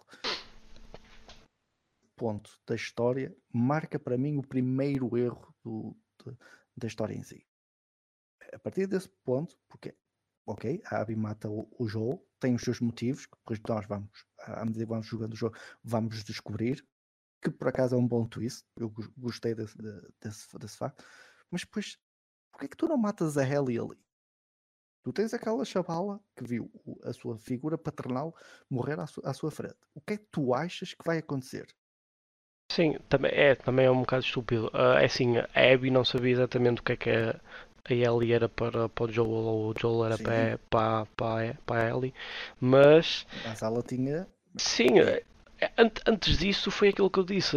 O Joel matou a o pai da, da, da Abby e assassinou todos os amigos dela, literalmente. É justo e não é nada da normal ela querer vingança e matá-lo. Tipo, a Ellie, sabendo o que é que o Joel tinha feito, que é muito pior do que o que a Abby acabou por fazer, podia ter dito: pronto, ele tinha. Era o que. Era, e saw it coming, é, literalmente. É justo. An eye for an eye. Agora, o que é que ela vai fazer? Vai tentar matar a Abby outra vez? Se tenta matar a Abby, depois vai haver alguém que vai ver a Abby a morrer e vai dizer: Não, não, agora tem vou-te matar a ti. E isto é um ciclo que nunca mais vai terminar. ao ciclo. É, Mas, mas lá está, mas me- mesmo ne- ne- nesse ponto, mas a Abby viu a comunidade em que o Joel fazia parte. Ia, pá, uma pessoa inteligente sabia que aquilo ia ter ramificações. Sim. Ninguém ia deixar aquilo passar em, em branco. Pronto. Acho que aí primeiro marca o, o para mim o primeiro ponto que é, para mim é um erro. Pronto. É, é deixar vi- Eu sei que do, num ponto de vista de, de narrativa, tu, obviamente tu não vais matar aquela personagem. né? Claro. Já criaste um laço com ela, já mataste uma das principais, esta tem que viver para depois desenvolver a história. Este é o primeiro ponto. O segundo é quando é no terceiro dia em Seattle. Não estou em erro. Acho que é o último. Que acho que exatamente, que é o último dia da primeira parte, porque aquilo são em duas partes, né? Sim, sim, sim. que acontece o quê? Aparece outra vez a Abby, é aquela porrada. Mata-se uma personagem, outra fica gravemente ferida e a Ellie quase que escapa por um fio. Mais uma vez. Eu, eu sinceramente acho que a Ellie como personagem no segundo jogo é, é, é idiota, vá. As decisões dela não Obrigado, são muito obri- boas. Já lá vou. Ok. Já lá vou. Eu já vou entrar aí também. Pronto, mas para já vamos falar dos os três pontos fulcrais que para mim são é o mesmo erro repetido três vezes. Então já vamos no segundo. Qual é o terceiro? Consegues adivinhar qual é o terceiro? O terceiro erro a ser repetido três vezes? Eu só, eu só me estou a lembrar do final, da luta final entre elas as duas, mas aí. Pronto, é esse. Ah, eu- oh, mas isso aí. Isso aí não é um erro, porque não tem impacto depois no final, ou tem? Já não- É que já não me estou a lembrar. Eu sei que eles andam, elas andam à porrada na, no mar, à beira de um barco, lá o que é, e depois é, a Ellie tem a hipótese de matar a Abby ou não. Mas Exatamente. eu acho E que não tem acaba por- impacto. Deixar. Acaba por deixá-la viver. Sim, Portanto, tu tens o, o mesmo erro, tipo, personagem A deixar personagem B ir à sua vidinha, e é isto a história. A narrativa é isto. Portanto, o primeiro ponto, o primeiro acto, a Abby deixa a Ellie viver, que dá então a origem, que inicia então a história, a Ellie, a sua história de vingança contra a Abby. Há aquele, aquele confronto a meio do jogo, mais uma vez a Abby deixa a Ellie viver, que vai dar o quê? A Ellie continuar a procurar vingança para chegar no ponto final para a Ellie para não fazer nada no final. Isto é um, a- na minha opinião, é um- não é um arco para uma personagem. O que é que durante este, este progresso de história, qual foi a evolução da personagem? Isto no, caso é nada. não causa nada. É isso. Antes, pelo contrário, eu acabei o jogo e senti-me uma merda. O que é que eu, eu, como jogador, que- eu consigo arranjar umas formas de resolver o, o The Last of Us e tornar um jogo realmente que é merecido do Game, Game of the Year.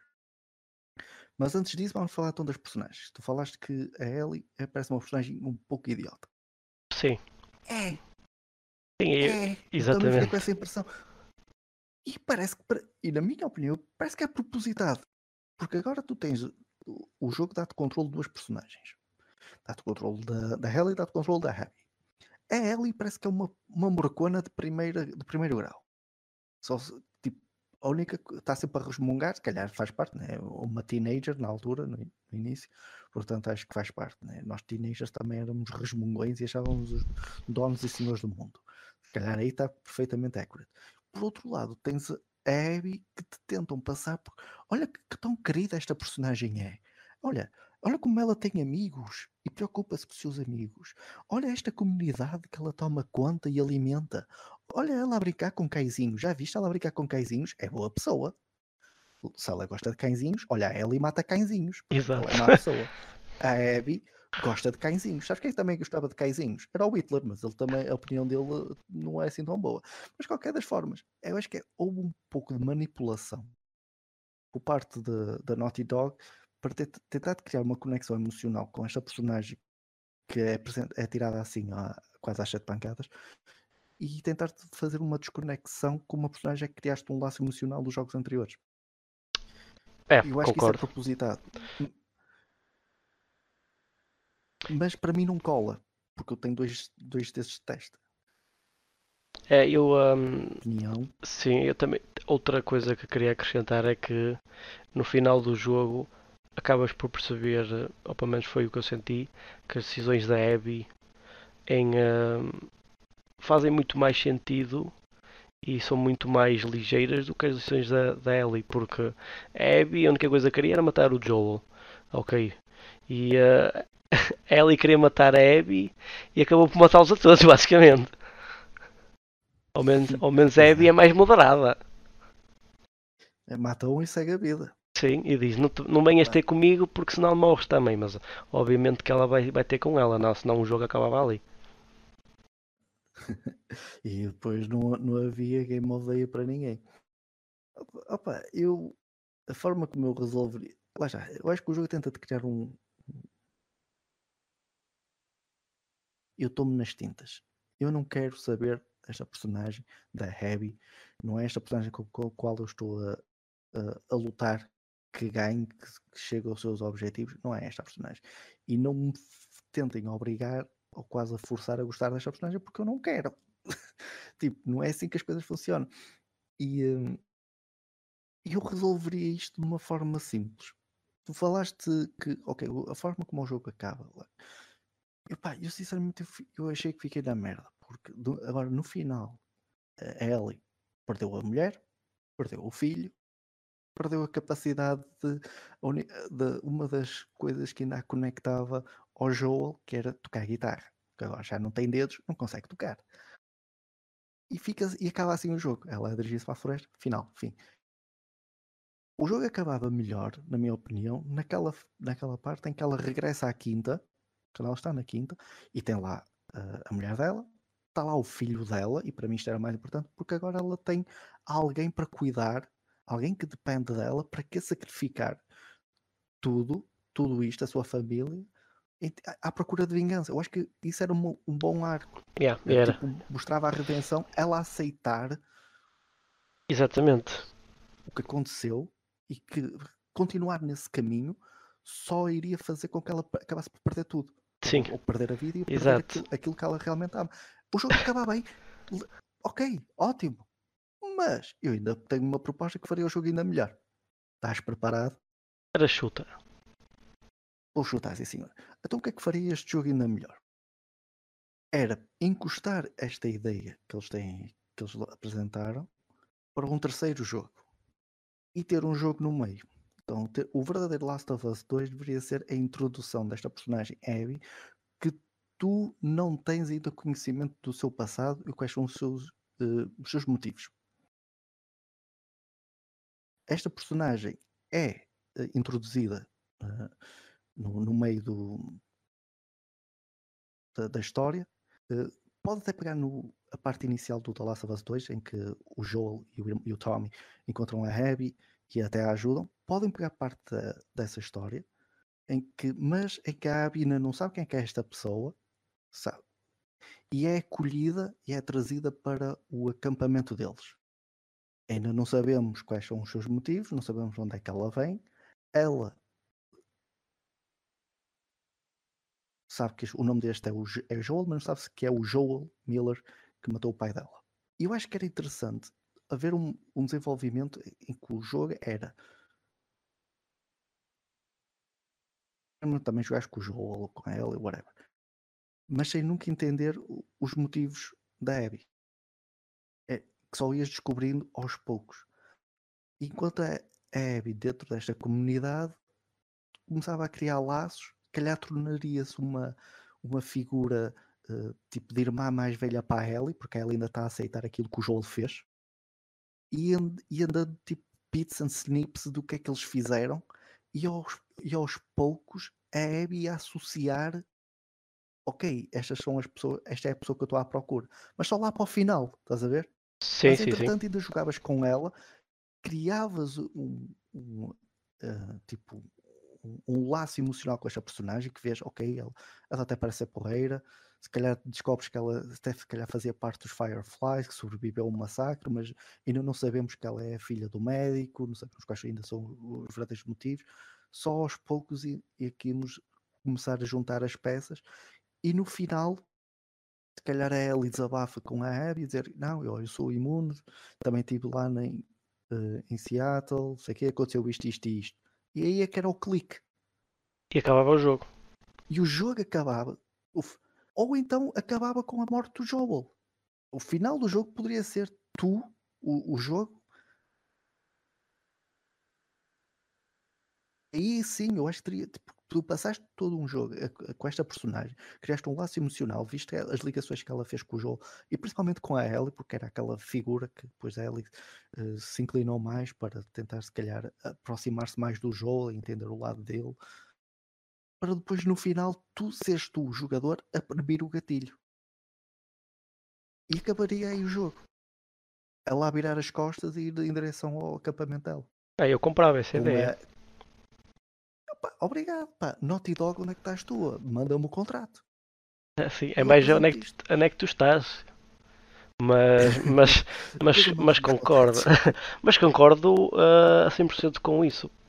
Uh, acho que já vimos uh, algo parecido em alguns jogos, pelo menos é, é familiar um bocado isso de, de alguém tentar descobrir quem é que matou a família e principalmente o pai e, uh, e acabar por se tornar um, amiga dessa pessoa e depois aqueles eternal struggles que uma pessoa tem e, e, tornaria muito mais interessante. Era o que estavas a dizer. Acabavas por jogar o terceiro jogo atrás da Abby, já com um laço com ela, a, a pensar: Uhum. pá, eu não quero, não quero muito que ela morra. Mas ela também fez cagada, yeah. mas o Joel também faz. E também acabas por ter os teus internal struggles a jogar que quase que não tens no, uh, no, no, verdadeiro jogo. Porque tu vais jogar, uh, não conheces a Abby, ela mata o Joel e tu ficas. Então mãos atrás dela, eu não sei, não conheço nenhum lado, a matá-la. É isso, é basicamente. E depois não adianta ter, ter a ver aqui toda aquela manipulação que eles tentam, porque isso já não vai fazer mudar de opinião. Eu não vou criar, eu não, não criei nenhum laço emocional com esta personagem. Aliás, É. eu acho que muitos jogadores, eu, eu- inclusive, naquela batalha final em que tu controlas a, a Abby no, no teatro contra a Ellie, opá, eu cheguei, pus-me à frente da Ellie, pronto, está aqui, vinga-te, E, a- mata-me. e acabava. Foi para mim que está feito, acabou o jogo aí. Eu saí do meu esconderijo, pus-me ali especado à frente da Ellie, ela matou-me, deu game over, mas para mim o jogo acabou, tá bom. Ellie, tiveste a tua vingança, parabéns, vai para casa. Vai para casa, sim. E co- pegando naquele ponto estavas a dizer terminar na casa, eh, é algo irrit super irritante ela hum, ter tudo o que poderia querer, porque tem, eh, tem alguém que ama e tem um filho e tem uma casa bastante segura com aquelas grades eletrificadas. No mundo daqueles não se pode pedir muito melhor. Mas mesmo assim ela, ela decide, nah, deixa estar, faleçam e eu vou, vou atrás de quem matou o Joel. E eh, pá, é- não- não. não, não, consigo entender uh, as decisões dela. Ok, nós é um mundo completamente diferente do nosso, sim, e são situações e emoções que provavelmente nunca iremos, nunca iremos, ou espero que nunca iremos uh, sentir, mas mesmo assim, pá, se, se olharmos para isto do, do, do aspecto racional, uh, todas, quase todas as decisões que, que, que, que tomam, que, que são decisivas para o jogo são estúpidas e que extra- extrapolam imenso.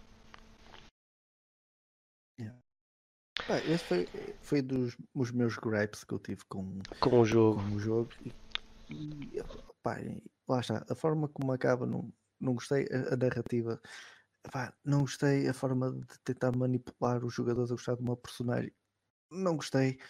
E, pá, eu acho que o jogo só foi, só foi jogo do ano por, ser pandering, hum, porque empodera as pessoas, mas especialmente só as pessoas que têm uma vagina, pá, que não tem problema nenhum, pá. Eu Acho que tipo, não é esse o problema que, que os jogadores tiveram com o jogo, ou que criticaram o jogo, não foi por, eh, por ser personagens femininas a liderar o jogo. Tipo, já, já outros jogos fizeram o mesmo e, e com, com grande sucesso. Não, o problema está com como as personagens foram construídas, é, está na narrativa. Sim, é, é isso. opinião. É estúpido. pronto. Temos um jogo recente que é o Control, que é uma personagem feminina e o jogo é muito bom, por exemplo.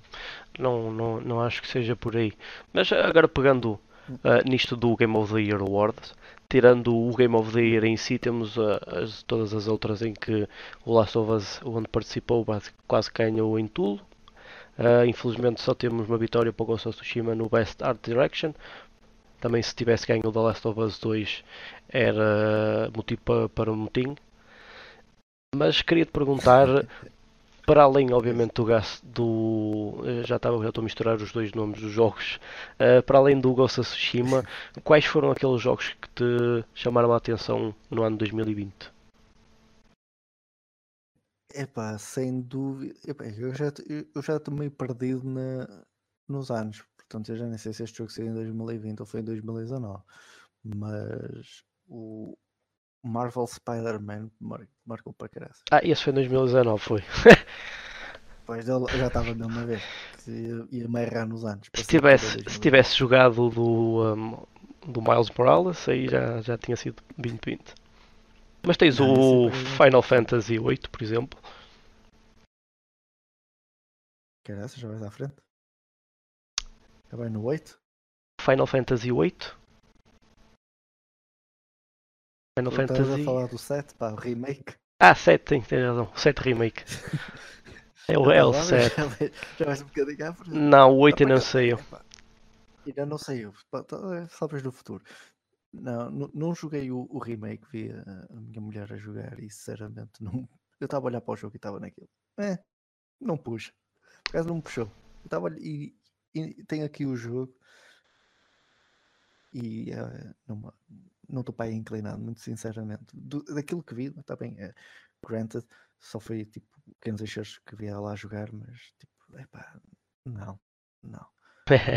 Pá, por acaso gostei, gostei, gostei do jogo. Eu nunca tinha jogado o original, isso já é muito antigo, mas, mas joguei este e gostei bastante eh, da história em si. Epá, os gráficos também estão espetaculares.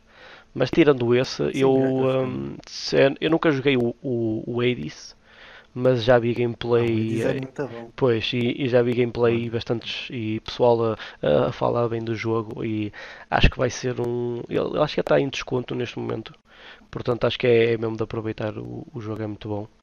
Tirando esse, O jogo é. ah, o Star Wars, pelos vistos é de 2020. Ou dois, acho Mas que é.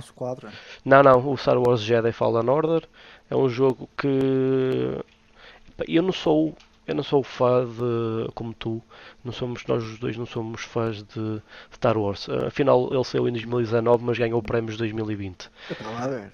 É Ah, estranho. Saber como o Red Dead Redemption. É exatamente. Mas é, pronto, é, um é um jogo um jogo bastante porreiro e que chamou bastante a atenção. Também há o Animal Crossing New Horizons, mas isso não é um jogo para mim, ah, sinceramente, mas ganhou alguns prémios. Temos também o Mountain Blade, Mountain Blade 3, um jogo que puxa bastante quem gosta de, dos sistemas medievais e de gestão de reinos. Ahm, se bem que. Exércitos. Exatamente, exato. Eu acho que é o ponto alto da- Do jogo. É tu comandares um, um- o teu exército para ali num- em diferentes eh, campos de batalha e, Sim. a, a, a chacina. Só que, como eu. Está tá muito bem conseguido. É, co- como eu já tinha também tinha dito, é um jogo que chega a um ponto em que torna-se repetitivo, principalmente por causa da AI. Ainda está inacabado. Sim, sim. Eh, ainda está inacabado. ainda- sim, é a culpa da, da, da inteligência arti- artificial do jogo em que eh, fazes parte de uma facção que, ou de um reino que está em, eh, em, em guerra com outro reino e esse reino só tem tipo uma cidade de sobra e eles decidem acabar com a guerra. ah, o porquê? Porque é que nós não acabamos com É eles? misericórdia, eles não querem fazer as coisas assim tão fáceis. É Ah, adicionar sal à ferida, tipo, ah, conquistamos tudo, só tens esse cagalhoto de castelo agora. e agora pagam-nos dinheiro, que normalmente quando isso acontece é sempre assim. "Ah, Nós damos tributo, nós damos tributo, não nos batem. Ah, Exato.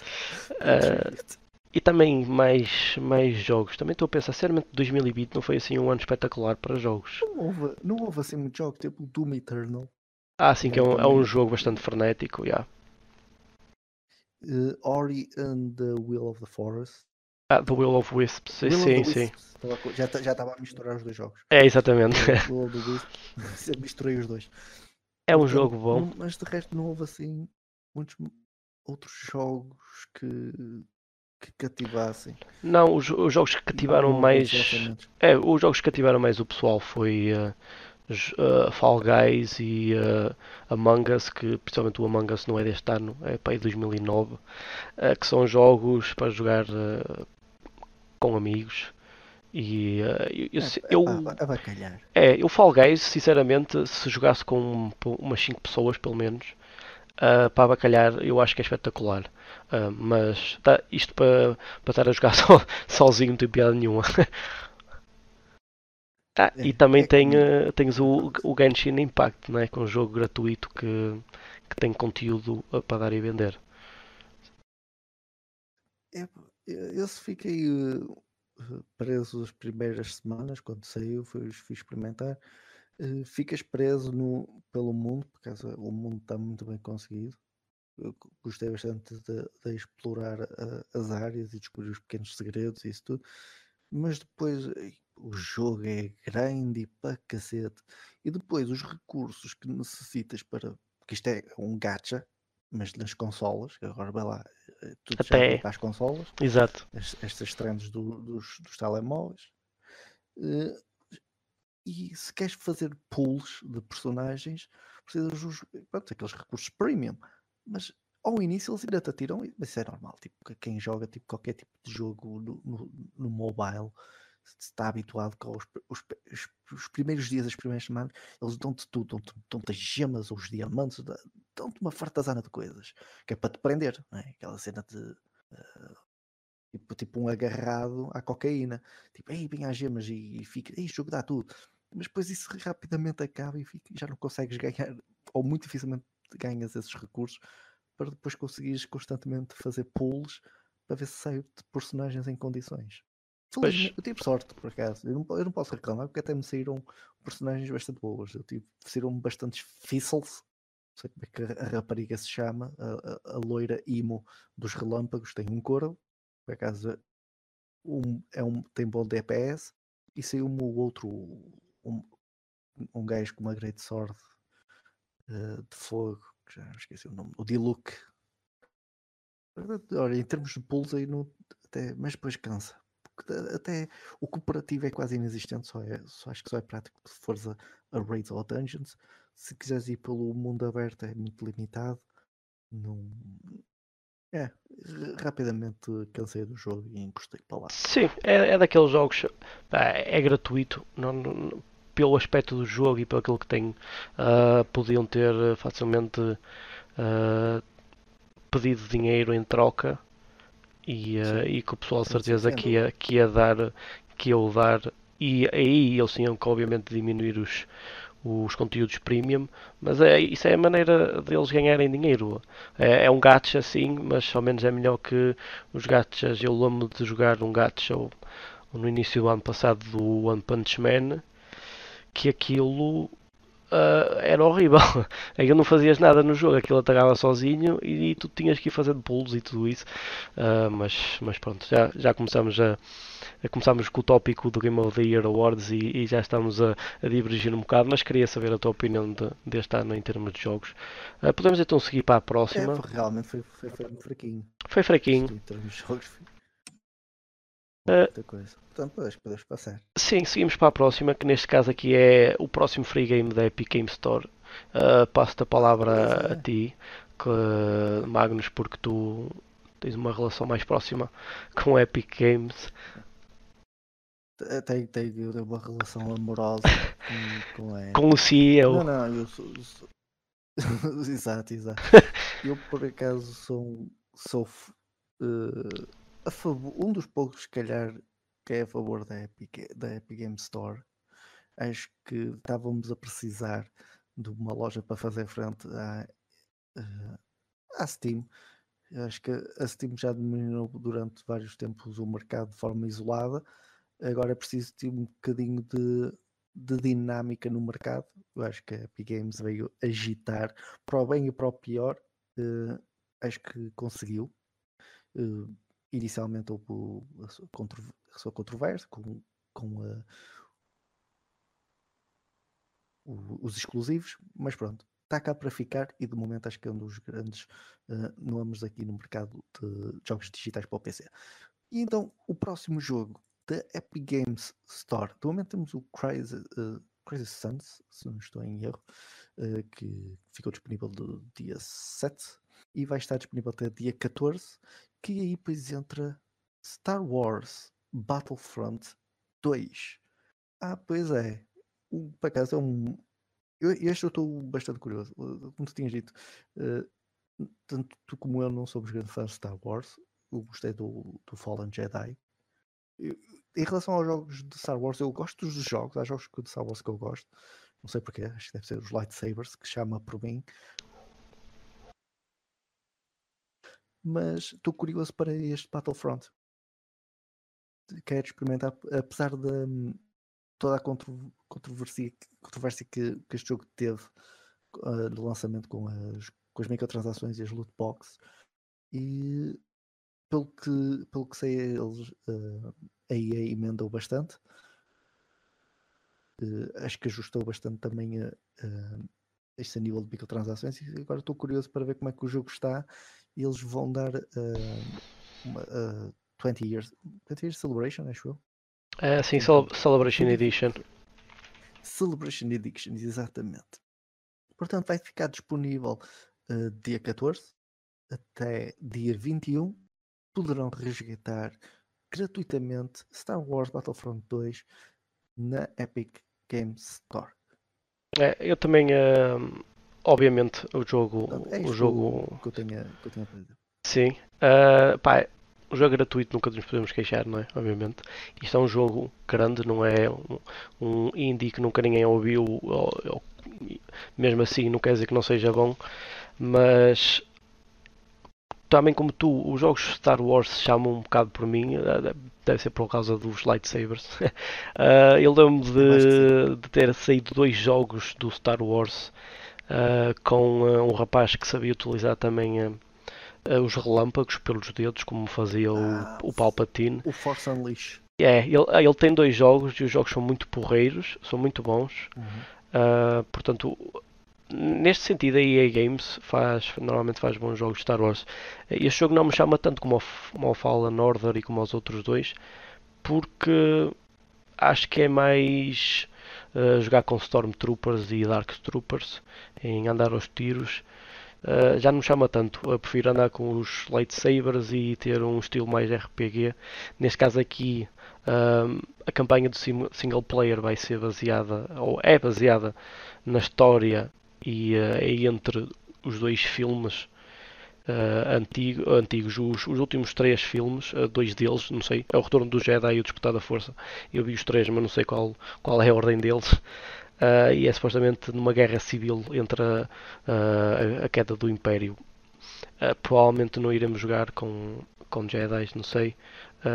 portanto, não, não, não estou tão contente por, ter este jogo como. A proteger dice. Uh, não, isso, basicamente, não, é, não, é, não, é, não era isso que eu queria dizer. É, uh, se fosse o Jedi Fallen Order, uh, estaria mais contente porque puxa mais, mas mesmo assim, lá está. Ah, é um sim, jogo gratuito, portanto não posso queixar e irei jogar quase certeza, só mesmo, nem que seja para experimentar, principalmente a parte do multiplayer, que acho que é o que vai mais chamar mais o pessoal. Uh, e, uh, e como tu dizes, era preciso, era preciso uma, uma lufada de, de ar fresco nas lojas online de jogos uh, para computadores, porque a Steam nunca teve uh, literalmente um, um opositor à, à, maneira, ao nível dela. e acho que a Epic está cada vez mais a chegar a esse patamar. Isso também acaba por ser. sim, isso acaba por ser o próximo ponto também só queríamos mesmo falar do próximo jogo da Epic Game. Uh, já tivemos vários uh, durante uma semana inteira uh, em dezembro e, e, agora todas as semanas temos um, o que é espetacular, algo que Steam não dá. e o próximo tópico em discussão é Steam estará a perder terreno com, com esta entrada da Epic Games. Eu no início quando a Epic Games lançou a store deles, estava muito reticente porque por falta de conteúdo. Mas neste momento cada vez menos se torna uma justificação para não gostar ou ter a Epic Games Store instalada, porque eles têm os jogos mais recentes, têm os, os maiores jogos e que chama mais gente para, para ter este, este tipo de lojas online e têm jogos gratuitos. Uh, e uh, muitos deles são bons. Eu, se for contar a minha lista de jogos da Epic Game Store, tenho cerca de 30 jogos e só comprei dois. Portanto, e muitos deles, como o GTA V Football Manager 2020, são jogos gratuitos que me deram. Jogos com um, ainda um valor uh, pelo menos de 25 euros, mais ou menos, nas outras lojas. Portanto, só que sinceramente eu não vejo a Steam ainda muito preocupada, vai fazendo as suas promoções normais, mas de resto não vejo nada uh, assim de mais do lado deles. Acho que a Epic Games, tendo os jogos mais antigos, como está a acontecer agora com a GOG, da, da CD Projekt Red, uma junção das duas seria mesmo o perfeito para lutar contra a Steam.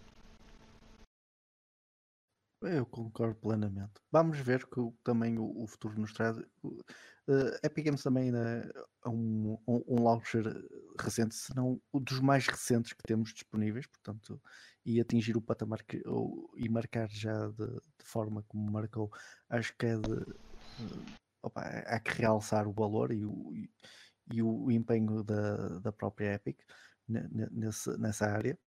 Uh, e não esquecer também, tipo, a Steam já domina o mercado há anos.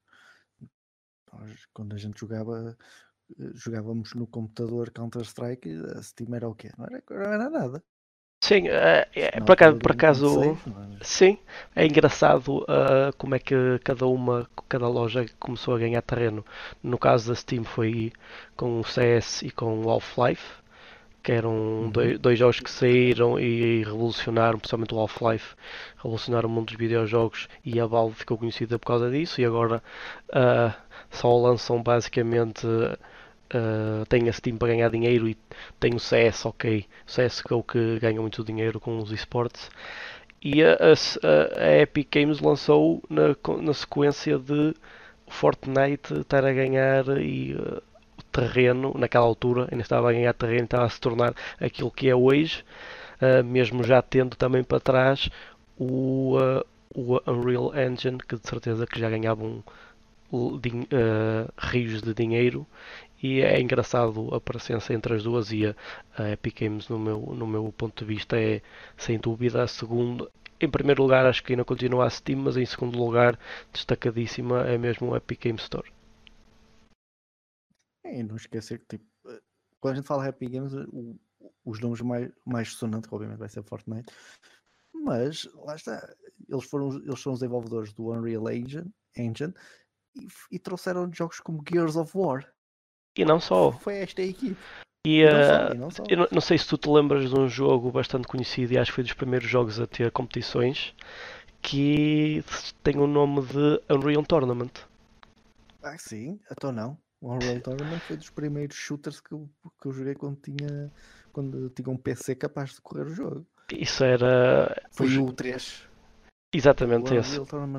É, era o melhor. Esse jogo era, era espetacular. Isso foi, foi antes do CS sequer sair, penso, penso. Acho que o Unreal Tournament é finais dos anos 90 e início dos anos 2000, penso eu.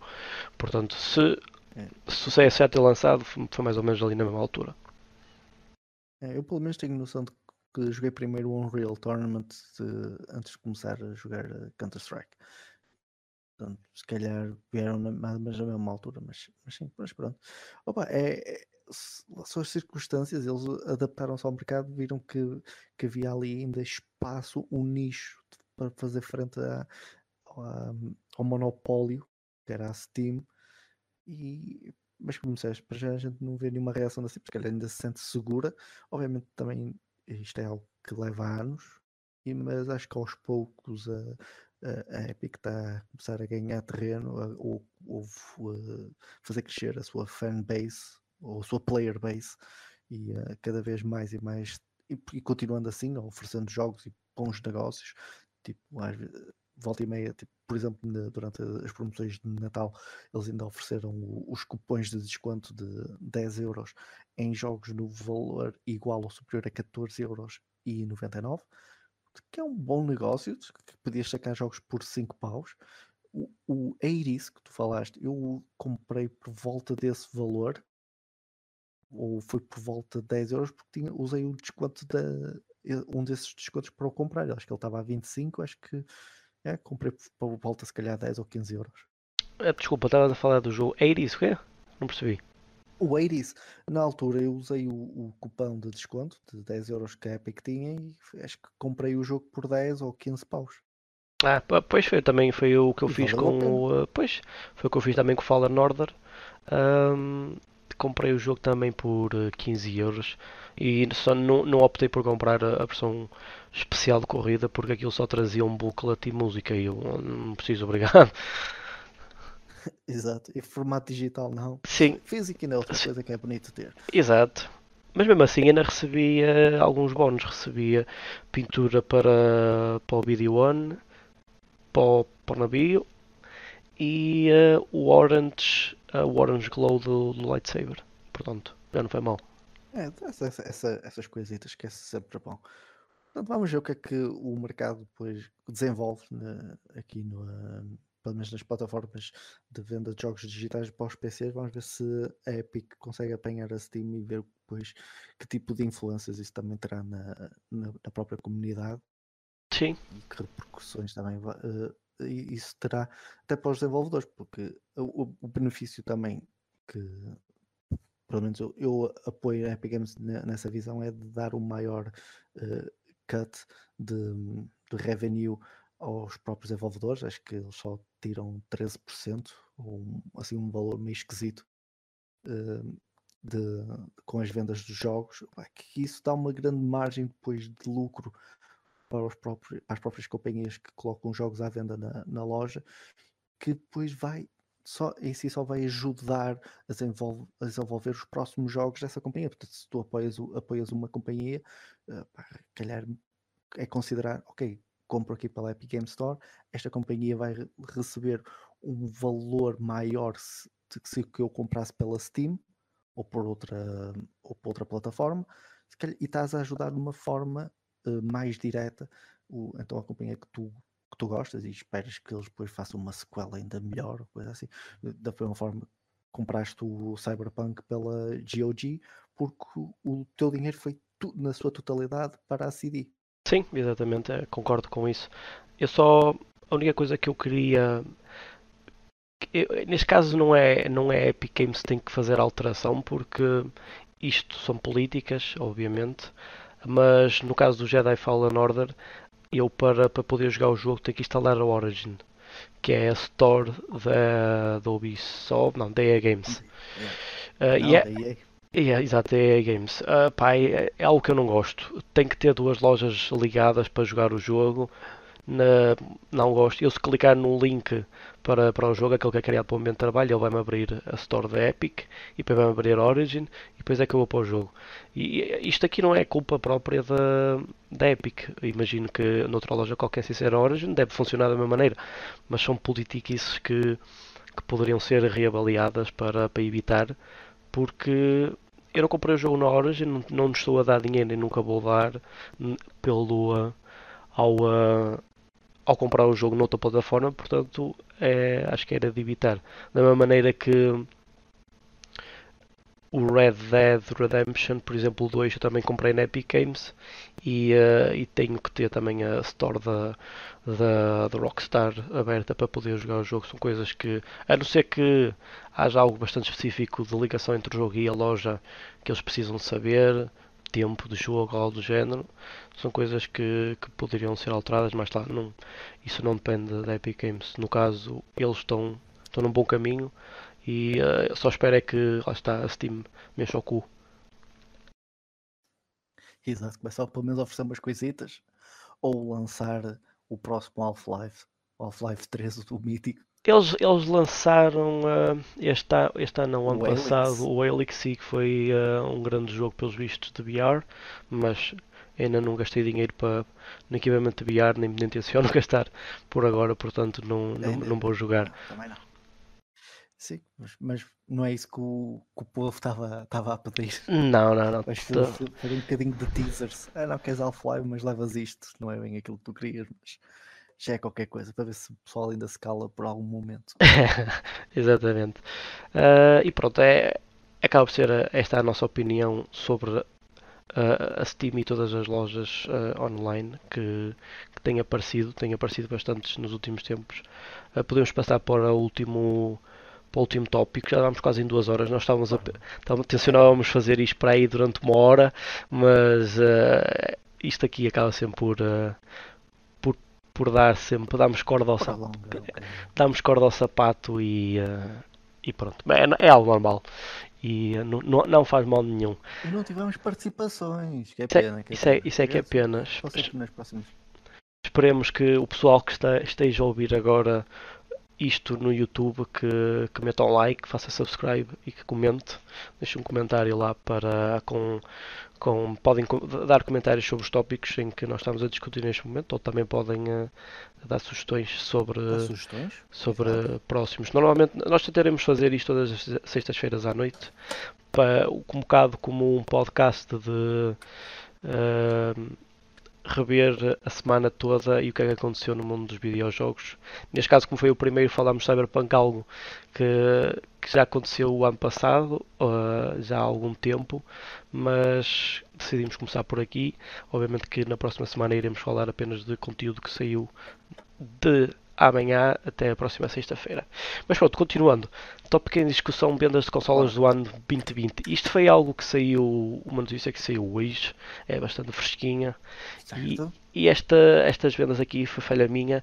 Uh, é, uma, é consolas do ano de 2020 apenas no, no, uh, na Inglaterra, uh, porque eles são, como nós sabemos, é, são um mundo à parte, para além de terem uma moeda diferente, andarem ao contrário e quererem sair do euro, também tem, também tem que ter um mercado à parte de, de, consolas, tem que ser contados à parte. Uh, e algo que surpreende, surpreende e que não surpreende também, porque olhando ao jogo mais jogado na altura da pandemia ser o Animal Crossing, não e a Switch de facto ser uma boa console e um bom, uh, um bom concept, um conceito. O facto da Switch vender tanto quanto as outras consolas todas juntas em 2020, achas que é algo extraordinário? Não estava à espera de algo assim do género? Ou, como eu estava a dizer, Animal Crossing tão, tão jogado e tão, tantas streams uh, na pandemia era algo, é algo normal. Epá, eu vou ser sincero, eu, eu honestamente não estava à espera. Eu nunca contabilizei a Nintendo como um grande fator, se calhar e muito erradamente, e os números provaram claramente isso. Portanto, quando vi essa mesma notícia uh, de manhã, eu fiquei, não, isto, isto foi tempo, alguém se enganou a escrever isto. Um, mas depois fui, fui investigar e não, não isto é, é, é, mesmo verdade. Eles venderam mais consolas que uh, Playstations e Xbox e Playstations e mesmo inclusive as consolas da, desta nova geração. E eu fiquei, uau! E por acaso eu, eu não tinha mesmo noção. Sa sabia que um dos grandes, uh, uma das grandes influências para, para estas vendas foi, como mencionaste, o Animal Crossing. Uh, até apareceu em, várias notícias que, mencionaste, durante o período da pandemia, o, este jogo bateu recordes e o pessoal estava. Uh, pronto, durante o lockdown estava em casa e este era um tipo de jogo perfeito para praticamente parece que na, na, na altura ideal porque o pessoal está em casa. Este é um jogo tipo de management. O que, estou, o que, estou, o que eu estou a ouvir é que a Nintendo foi a responsável por lançar o Covid. Alerta CM, alerta CM. alerta CM. Eu inclusive estou com essa teoria já em mente. A Nintendo, a gente estava com os olhos na, em Wuhan, mas devemos estar a olhar para o, para os headquarters da Nintendo no Japão, porque provavelmente o vírus veio daí. Mas eu não sei, sei eu, eu apanham-me completamente desprevenido. Não tinha noção que um, simples jogo conseguisse impulsionar um, tal número de vendas de, da consola. E, mas, mas concordo plenamente, a consola é algo, opa, é, é algo diferente, mas Eh, não estava à espera, sim, muito sinceramente não estava à espera, mas, mas de qualquer das formas, parabéns. Sim, sim, exatamente. Quando o mérito é devido. Agora, não sei se isto é só levar em conta o Reino Unido, se o Reino Unido é algo, uh, um mundo à parte em que aconteceu isto, ou gostaria de saber isto em termos globais. Sim, exato, falta se, sair. Se mesmo. Hum. Falta, falta sair as restantes listas da, das vendas. Olha, Sim, é assim, é, é, é um bocado estranho sendo isto no Reino Unido, porque o Reino Unido é o país em que o FIFA está sempre no top e, e, não é o FIFA a vender para a Switch, porque normalmente jogos de multiplataformas ninguém quer jogar na Switch, a não ser que só tenha, obviamente, a Switch. Um, ah, achei, achei um bocado estranho, sim. Mas também uh, sou sincero que se PlayStation 5 tivesse mais stock, Uh, de certeza que não iria ser o caso, porque pelo menos as vendas da, da PlayStation 5 com a PlayStation 4 juntas já deveriam ser suficientes para chegar pelo menos perto das vendas da Switch. Mas também temos de ter em conta que a Switch é uma consola que já saiu há 3, 3 anos, mais ou menos, 3, acho, 2017.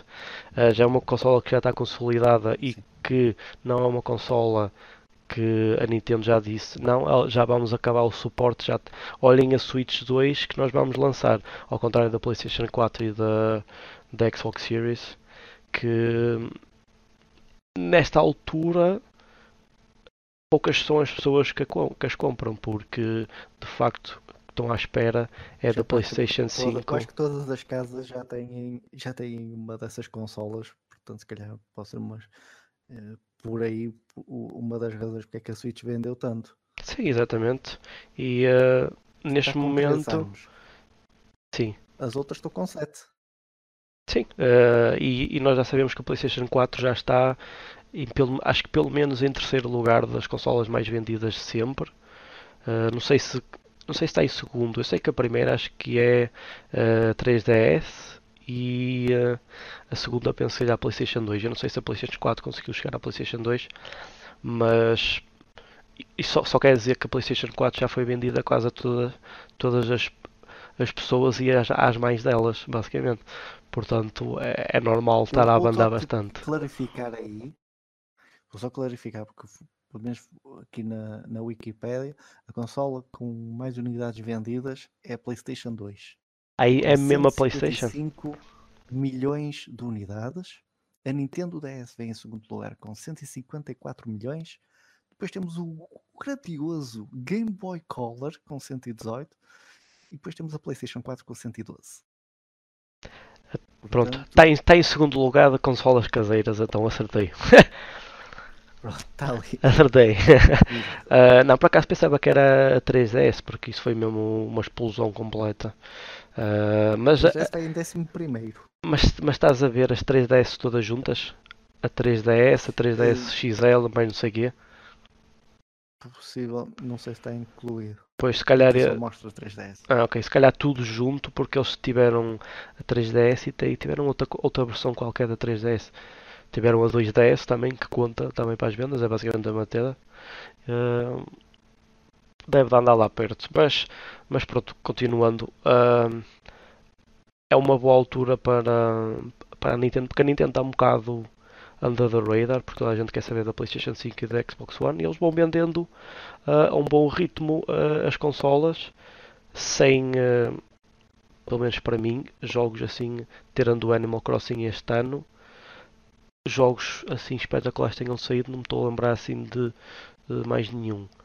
Não sei nenhum Super Mario, não sei nenhum Zelda, não sei nenhum Pokémon, portanto, não uh, aqueles jogos típicos de console sellers não saíram, por isso é mesmo uma fanbase já uh, bastante agarrada e, e, fiel à Nintendo que continua a comprá-la, até porque é uma consola comparada com as outras barata, uh, quase, pelo menos, acho que é pelo menos metade do, do preço das outras todas. E, uh, é e pronto, mesmo. É acho é mais que... acessível. É exato, e como tu disseste, por causa do Covid, por causa do confinamento, o Animal Crossing foi um bocado um getaway from reality, porque eh, eu lembro-me de ter visto notícias de pessoal a fazer casamentos no Animal Crossing. Uh, foi mesmo uma escapatória à realidade triste que nós vivemos o ano passado e que infelizmente continuamos a vender. Mas mesmo assim, uh, temos notícias que o FIFA 21 pelo menos vendeu 2.2 milhões de unidades só no Reino Unido. Também é algo muito estranho. Uh, e que, que de conta aquilo que eu estava a dizer que o Reino Unido só quer saber basicamente de FIFA. Por isso é futebol. É futebol. É, basicamente. E uh, acho que terminamos todos os tópicos. Já não temos mais, mais tópicos em discussão. Já temos aqui o próximo, já é o Cyberpunk 2077. Já demos tanto na cabeça que todos os devs já devem estar com as orelhas a arder. Já, já é suficiente. E pronto, fizemos 2 horas 9 minutos ia contar. Para um primeiro podcast não é nada mal. Um, pronto. Uh, quem esteve presente, agradecemos principalmente ao nosso fã fiel Jorge, que é um fã que, que nos segue sempre para todo lado. E uh, inclusive É comprou uma.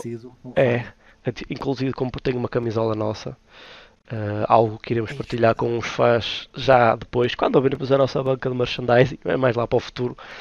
Uh, é, agora, agora não vale a pena. menos, uh, 10 fãs. Tivermos 10 fãs, Sim, sim, exatamente. assim, já, tem, já abrimos a banca, já te- ok, temos aqui suporte suficiente para, para abrir uma banquinha com os nossos 10 fãs. Mas para já temos aqui o, o, grande Jorge.